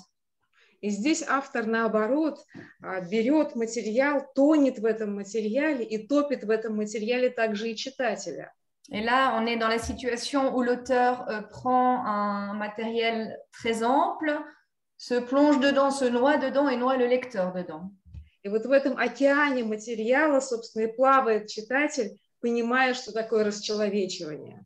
Et dans cet océan de matériel historique, euh, nage le lecteur qui euh, comprend ce que c'est la, déshuma la déshumanisation. И вот пытаясь создавать свои тексты, я как раз понимаю, что перемещаюсь по этой шкале то ближе к одному автору, то ближе к другому. И для меня это такой своеобразный компас при создании а, своих текстов. Et quand j'écris je, je, mes textes, en fait, je me rends compte que je me déplace sur, euh, dans, une, dans la direction de l'un ou de l'autre de ces pôles et qu'ils qu'ils sont comme un compas en fait euh, pour mon écriture. Merci. Euh, Chloé? Euh, J'avais une petite question, ou plutôt euh, pour Mariette. J'ai deux collègues donc, qui ont lu vos romans, votre roman, pardon, et je voulais vous donner leur ressenti. Et peut-être que vous me diriez si elles ont vu n'importe quoi ou si elles ont compris votre livre. Donc il y en a une qui a trouvé que c'était la métaphore d'un accouchement et une autre qui a trouvé que c'était une femme qui avait subi des violences. Donc qu'est-ce que vous en pensez? Est-ce qu'elles sont sur la voie ou pas du tout? Alors, euh, comment dire? La, la, métaphore de l'accouchement, on, me l'a dit plusieurs fois. C'est vrai que c'est voilà, c'est une femme dans la mer avec ses hommes. Et il y, a des, des, allusions à la naissance, notamment quand les hommes plongent dans l'eau. Euh, il y a un paragraphe où je décris ça comme une, naissance à l'envers. En fait, ils, plongent euh, adultes et de leur plein gré. Et quelque part, ils retombent en enfance et en, en innocence. En, plongeant comme ça. Donc, je pense qu'il il peut y avoir des éléments. Moi, je ne me suis pas dit, tiens, c'est un livre sur telle chose ou telle chose. J'ai pas. Euh... Et puis surtout, je vais le cacher, je vais, je vais pas le dire. Mais évidemment, euh, dans le cours de l'écriture, il y a des, il y a des fils, il y a des, des comme, comme des petites balises imaginaires qui peuvent agir. Euh, moi, je ne me suis pas forcément raconté qu'elle avait subi des violences, mais comment dire, c'est un roman qui est très ouvert, euh, notamment sur sa fin et justement sur ce, ce qu'on peut y lire. Euh, volontairement, je n'ai pas voulu faire un roman euh, où moi j'avais la fiche psychologique du personnage avec tous les possibles. Je ne sais pas comment on peut faire quand on écrit euh, peut-être euh, pour le cinéma ou pour des séries ou, d'autres formes de romans que, que, celles que je fais moi. Et donc, je pour moi, le personnage, je suis même assez, je commence à m'y habituer, mais c'était très surprenant pour moi au début dans les rencontres en librairie qu'on qu me parle de cette commandante comme si euh, je la connaissais, comme si, ou comme si les lecteurs et lectrices la connaissaient. Parfois, certains vraiment euh, m'ont assuré la connaître très bien. Et alors que pour moi, c'est plus euh, justement une, comment dire, une surface de projection, quelqu'un qui garde du mystère pour que, pour que le lecteur puisse euh, prendre sa place en fait dans cette histoire. Je ne veux pas fermer les sens parce que moi, je m'ennuie dans un livre où, tout m'est donné, où tout est dit et où je n'ai pas ma place. Et peut-être c'est quelque chose qui vient du théâtre aussi, de, se dire que le texte, c'est qu'un un premier élément euh, et, qu'il est troué, qu'il est percé de choses dans lesquelles, bah, au théâtre, les acteurs, le metteur en scène, le spectateur vont chacun y mettre quelque chose. Et, là, pour Ultramarin, c'est un petit peu ça, c'est-à-dire que moi, je sème des... Il y a, des il y a des choses qui agissent dans l'écriture qui sont de l'ordre de l'inconscient aussi. Euh, donc peut-être que le rapport à la maternité est passé de façon inconsciente. Euh, beaucoup de choses sont, passées, mais voilà, je me dis pas, tiens, c'est la métaphore d'une seule chose. Sinon, peut-être, comme je le disais tout à l'heure, de ce ralentissement, de, ce, cette perte de pied tout d'un coup euh, d'une personne et d'un groupe. Voilà. C'est peut-être un peu vague, mais voilà. Donc, il n'y a pas de bonne ou de mauvaise réponse, peut-être. Pour l'anecdote, juste la, première rencontre que j'avais faite en librairie en septembre, dans une librairie en Bretagne, un monsieur est venu me demander euh, en dédicace euh, de lui écrire la réponse, comme s'il y avait une, seule euh, réponse, comme à une énigme, comme et voilà, il y en a plusieurs. Et son côté cartésien. Voilà. Thibaut? Euh, moi, j'ai une question du coup qui, est pour les trois, pour Antoine, Mariette et Guzel. Euh, parce que je pour reprendre un peu ce que Mariette disait à la fin, moi, je suis un enfant de toujours, même en grandissant, je deviens de plus en plus un enfant. Et un enfant, je crois que la première chose qu'il fait dans sa vie, c'est un, peu de rêver. Et euh, quand je m'imagine, des fois, je me fais des kiffs à m'imaginer écrire des livres, ça me fait rêver. Est-ce que vous rêvez toujours de cette manière-là? Je ne sais pas si elle est compréhensible, ma question. Rêver écrire des livres ou rêver euh, Rêver tout, bah, écrire des livres, mais rêver tout court, quoi. Est-ce que le fait d'écrire, ça vous fait rêver? Est-ce que de voyager à travers un livre, ça fait rêver? Enfin, Est-ce qu'il y a toujours cette espèce d'innocence euh, un peu rêveuse et toujours très belle Sachant qu'en plus que vous avez écrit quand même assez, assez rêveur finalement pour vous, Marie. Euh, oui, c'est pour, pour poursuivre. Euh, oui, oui, bah, il faut qu'il y ait à un moment une dimension aussi, euh, comme je disais tout à l'heure, des choses qui m'amusent aussi et qui me. Euh, et oui, je, moi, j'écris pas du documentaire. Comme je disais, ce voyage, je n'ai pas voulu en faire le documenter parce que d'autres le font mieux que moi et peut-être qu'il y a d'autres outils qui le font mieux que, le roman. Enfin, et donc, oui, j'avais envie que ça, puisse amener ailleurs et que ça puisse nous nous extraire, peut-être plus que rêver, c'est plus nous extraire à un moment du, monde dans lequel on est. C'est le, temps de quelques minutes. Après, le, le concret de l'écriture est beaucoup moins euh, romantique parfois. le temps de rêverie, c'est quelque chose. Puis après, il y a toute la, voilà, les, les, les, plusieurs années de reprise, de, de, notes, de retravail, où on perd des fois un peu de vue le petite étincelle initiale. Mais euh, oui, je pense qu'il y, a une innocence de la rêverie, au moins de l'innocence de se dire que ce qu'on bricole pourrait peut-être intéresser quelqu'un d'autre. Ouais, je ne sais pas si je peux poursuivre. Pensez-vous? Bien sûr, Antoine. Ça dérange personne, non, mais je ne savais pas si c'était terminé, mais oui, moi, je pense que en fait, la littérature est un espace imaginaire à la base, donc on habite pour différentes raisons, hein, selon les individus, mais moi, j'écris, entre autres, je pense, pour, ouais, pour habiter des situations, la plupart inconfortables, pour essayer d'en découvrir davantage sur la personne que je suis, mais aussi sur la personne que j'ai envie de devenir, en fait. Donc, je me projette dans des, des situations conflictuelles ou dans des situations où il y a un enjeu qui n'est pas forcément le mien. J'essaie de l'habiter, donc on pourrait dire en rêvant via l'écriture, ou en imaginant via l'écriture. La rêverie l'imagination, pour moi, sont, très proches. Peut-être que quelqu'un aura autre chose à dire sur la question, mais bref, je pense que d'imaginer d'autres mondes, c'est une manière de, se, ouais, de rendre le monde habitable. Donc, moi, des fois, je trouve que le monde est insupportable un peu ou,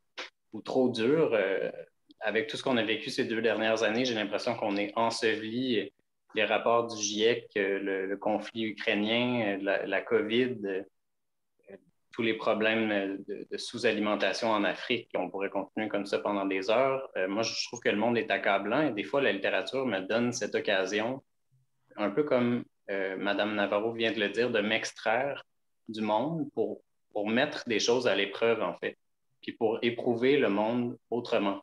Moi, j'ai des, fois l'impression, comme beaucoup de personnes qui écrivent, en fait, que tout va trop vite pour moi. Moi, je resterais là, euh, assis au coin de la rue je regarderais les, choses toute la journée. En fait, si je n'avais pas à, gagner d'argent pour me nourrir ou à travailler, etc., je pense que je resterais là, j'observerais avec un petit café et tout. Ça, ça me comblerait bien assez, mais pour moi, le monde va trop vite. Et donc, la littérature a cette, cette capacité, cette lenteur, qui donne cette occasion d'habiter, puis de rêver, puis d'aller Ouais, d'aller mettre à l'épreuve qui on est, d'aller mettre à l'épreuve notre regard. Moi, des fois, dans l'écriture, je me découvre, je me dis, mon Dieu, c'est vraiment ça que tu en penses? Ou, mon Dieu, euh, tu en sais si peu sur tel sujet? tu pensais que tu en savais tant, finalement, tu es tellement ignorant. Et donc, rêver via la littérature, c'est aussi une façon de, se, de devenir, je pense, de, de se mettre en mouvement soi-même, de se mettre en danger soi-même, puis je ne sais pas pourquoi, mais il y a beaucoup d'affinités dans notre façon de travailler, je pense, avec Madame Navarro et moi, au sens où moi, je ne sais pas où je vais aller. Mes personnages, ils n'ont pas de nom. Il n'y a, aucun narrateur. Il y a un seul, en fait, un seul narrateur dans tout mon livre qui a un nom, qui, bien franchement, je m'en fiche. Puis je ne sais pas à quoi ils ressemblent, ni d'où ils viennent, c'est quoi leur poids, la, la, couleur de leurs yeux, euh, etc. Ce n'est pas important pour moi. C'est comme juste une façon de, de regarder lentement le, monde, puis justement au contact de la littérature et de la réalité, il y a, l'espace imaginaire qui naît, qui est imaginaire, mais parfois plus réel que le réel, parce qu'on a pris le temps de le déplier, parce qu'on l'a regardé d'une certaine façon. Puis euh, oui, moi, la rêverie, l'errance, euh, le, fait de, ouais, de juste être là, dans le monde sans intention, puis de se laisser happer par les choses, c'est super important. Puis je le fais même en cours d'écriture. Des fois, je suis en train d'écrire un texte, puis en plein milieu, il m'arrive une situation X où j'ai observé tel truc euh, en allant me balader le matin. Je fais ça, je vais me promener une à deux heures par jour tous les matins avant d'écrire. Je ne veux pas écrire si je n'ai pas été me promener. Ben, tout ça, ça, ça entre toujours dans l'atelier parce que je suis un peu en rêverie, je suis un peu en errance, je suis un peu juste ouvert, je suis disponible à ce qui arrive. Puis des fois, ça va carrément changer la direction du texte parce que je vais me dire, ah ben oui, c'est vrai. c'est ça qui arrive au fond où ah, il y a ce petit élément de réel qui résonne avec la situation qui est intéressante. Et donc, la rêverie, pour moi, est une prolongation, un prolongement de, de l'imaginaire. Je pense qu'il ouais, ils s'entre-nourrissent et ils sont possiblement la même chose, peut-être différentes racines de la même chose. Maude ah oui, alors j'ai traduit par écrit en fait la question à Gouzel. Par contre, malheureusement, je suis désolée, je n'ai pas pu traduire l'échange, donc elle va intervenir un peu toute seule, sans avoir entendu ce que disaient les, deux autres, malheureusement. Гузель, vous поняли вопрос? Да, я поняла. Готова, да? я готова ответить, да? А любое творчество, это, конечно, можно сказать, что это мечты наяву. Tout acte de création, on peut dire que c'est comme de, de rêver euh, en plein jour. Когда мы что-то пишем или рисуем, или создаем какую-то скульптуру, или занимаемся любым другим творчеством, из нас выходит тот самый внутренний ребенок, который ждал этого момента. Euh, quand nous écrivons ou que nous peignons ou que nous faisons une, euh, sculpture, effectivement, c'est à ce moment-là que, sort de nous cet enfant intérieur qui n'attendait que le moment de sortir. Другое дело, что дети порой бывают эгоистичны, а мне кажется, в творчестве очень важно сострадание и сочувствие. Euh, le problème avec les enfants, c'est que des fois, ils sont égoïstes. Et moi, je pense que dans, dans la création, c'est très important d'avoir de la compassion et de l'empathie. Если пытаться одним-двумя словами выразить, что такое творчество, что такое написание текста, я бы, пожалуй, все же сказала, это сочувствие, попытка понять другого человека. Euh, si je devais en deux mots dire ce que c'est l'acte de création, je dirais que c'est justement l'empathie, c'est-à-dire la tentative de comprendre l'autre.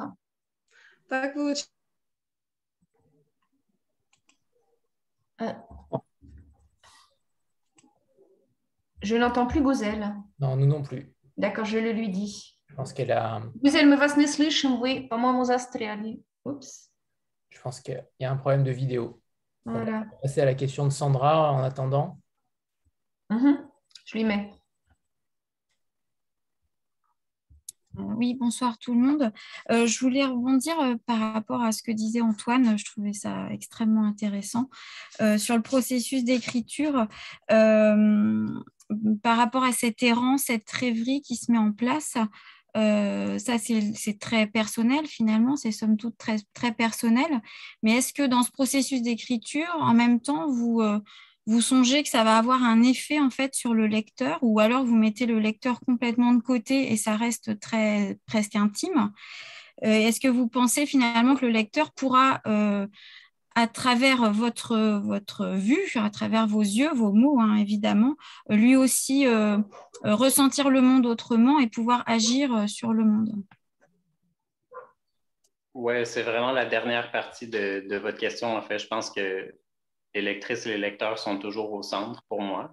En fait, parce que c'est pas tellement qu'il faut toujours écrire pour d'autres personnes, mais c'est plutôt que je pense que quand on donne à lire un livre, ben, je pense que c'est chouette quand même d'avoir considéré que des gens vont le recevoir, puis que ce serait bien qu'ils puissent, euh, ouais, justement, le comprendre, le ressentir. Ça veut pas dire de tout expliquer, mais euh, moi, je les ai, j'ai toujours ça en tête au point, à un point tel, en fait, que j'y pense jamais.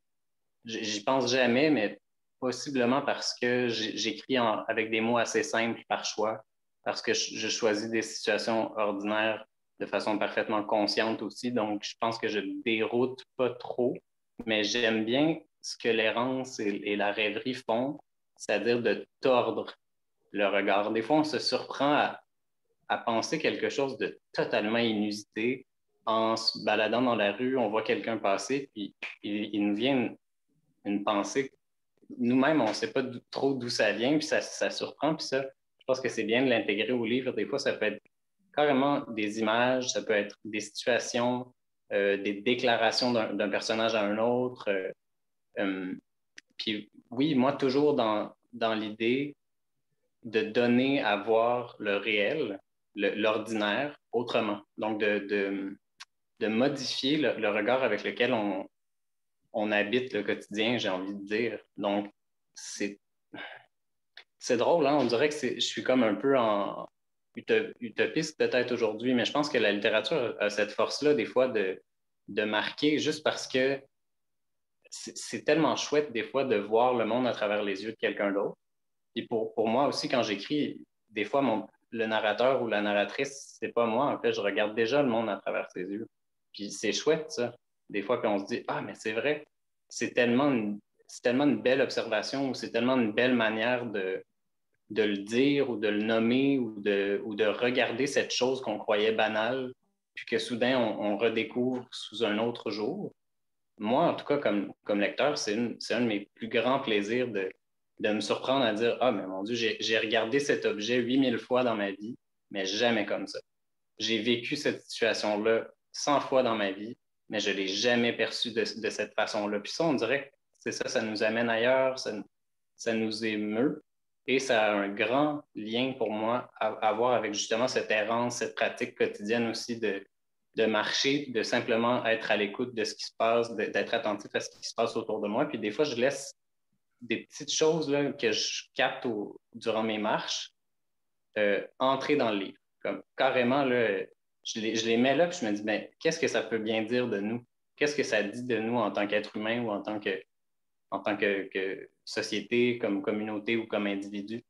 Euh, puis c'est ça, je pense que c'est intéressant. Puis ça, ça vient de l'errance. Pour moi, en tout cas, il y a comme un lien direct euh, entre les deux, entre la rêverie, l'errance, puis la disponibilité qu'on a, euh, qui est forte, qui est très forte chez les enfants. Je sais pas, moi, j'ai travaillé longtemps avec des enfants, puis quand on se balade de- dans la rue ou quand on est à l'école avec des enfants, on sait jamais qu'est-ce qu'ils vont dire, on sait jamais c'est quoi l'observation qu'ils vont faire, c'est quoi la, qu'est-ce qu'ils vont nous faire comme déclaration, qu'est-ce qu'ils vont nous poser comme question, parce qu'ils sont ouverts, disponibles et qui n'ont pas encore ce- cette euh, pression inconsciente de, dire quelque chose de bien, de dire quelque chose qui convient. Puis euh, c'est ça, ça, me faisait penser euh, ouais, à l'image de l'enfant, à, ouais, à cet enfant qui est innocent, qui est naïf, mais qui se laisse aussi être et qui se laisse dire des choses inattendues. Puis ça, ben, ça teinte l'écriture et ça rejoint les lectrices et les lecteurs en, en fin de compte. Merci.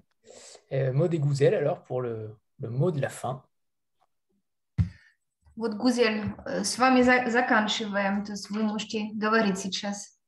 Очень хорошо. Я могу ответить на тот вопрос еще раз, да? Мгм. Отлично, тогда я продолжу. Мгм. И скажу, что для меня творчество, пожалуй, не столько про мечты и не столько про детское, сколько про взрослое и про ответственность перед теми, о ком я пишу. Donc pour moi, je dirais que la littérature ou la création, c'est moins une question de rêver, d'être un enfant, d'être comme un enfant, mais plutôt d'être un adulte et de, une question de responsabilité. Получается так, что пропускаешь материал через себя. Этот материал часто говорит, рассказывает о судьбах конкретных, маленьких, незаметных, давно ушедших из жизни людей. Parce qu'en écrivant euh, sur euh, des événements des gens, je laisse passer à travers moi euh, la vie de gens, de ces petites gens, de ces, ces- ces gens minuscules qui n'existent, qui ne vivent, sont plus en vie depuis longtemps. Будь то раскулаченные, сосланные в Сибирь, как в первом романе, или российские немцы, как во втором романе, или беспризорные дети, которые умирали от голода в России в третьем романе. Donc, qu'il s'agisse euh, des gens qui ont été découla- découlakisés, envoyés en Sibérie, comme dans le premier roman, qu'il s'agisse euh, des Allemands euh, de la Volga, comme dans le deuxième roman, ou euh, des orphelins euh, qui sont évacués, comme dans le troisième roman. И вот перед этими людьми, которые, в общем-то, действительно давно уже умерли, о них забыли, перед ними я чувствую очень большую ответственность, гораздо большую, чем перед, допустим, вождями Лениным или Сталиным, которые также встречаются в моих книгах. Et je ressens en fait envers eux, envers ces gens, euh, ces vies qui euh, se sont éteintes il y a longtemps, dont on a tout oublié, je ressens une grande euh, responsabilité, beaucoup plus euh, que par rapport à d'autres personnages qui apparaissent dans mon roman, comme que dans mes romans, comme Lénine ou Staline. Поэтому творчество, с одной стороны, да, ввергает меня в детство, но с другой стороны, также и делает меня гораздо старше, чем я есть. Как-то так. Et c'est pour ça que pour moi, la création, oui, c'est vrai, dans un sens, elle me ramène à l'enfance, mais dans un autre sens, elle me rend même plus vieille que je le suis.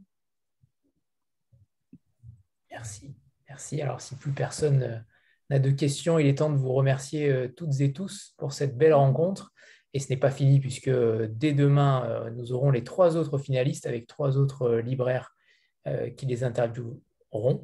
Donc voilà, merci Mariette, merci aux, aux trois auteurs, merci Antoine et, et Gouzel, et bien sûr aux libraires, à Libraire en scène, à Julie notamment, et, évidemment à vous tous qui avez suivi cette rencontre qui sera disponible en replay d'ici demain.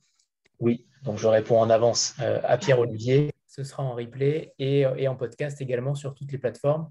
Euh, donc voilà, merci infiniment à tous et votez euh, avec, avec votre cœur euh, de lecteur.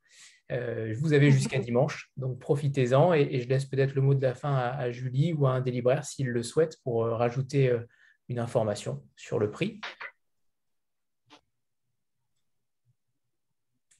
J'ai été complet apparemment. Ouais, non, voilà. Bah, mer- non, merci. Le, le- le mot de la fin, c'est à nouveau merci Anthony parce que c'est vraiment une rencontre d'une grande, grande qualité, je trouve, euh, grâce à ses participants, certes, mais aussi euh, euh, grâce à ta modération. Euh, et Thomas me souffle que le 26 juin, venez voir les finalistes, venez voir les auteurs, et puis il y aura de la musique et il y aura plein de choses. Donc suivez de près cet événement qui va être un, un truc vraiment sympa. Merci. Et à demain. À demain, évidemment, à demain pour ceux qui seront là, qui auront la chance d'être là.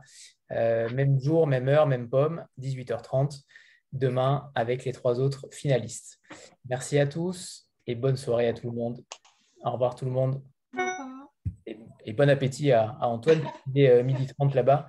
Il doit être 14h30. Au revoir tout le monde. Merci. Au revoir. Au revoir à tous.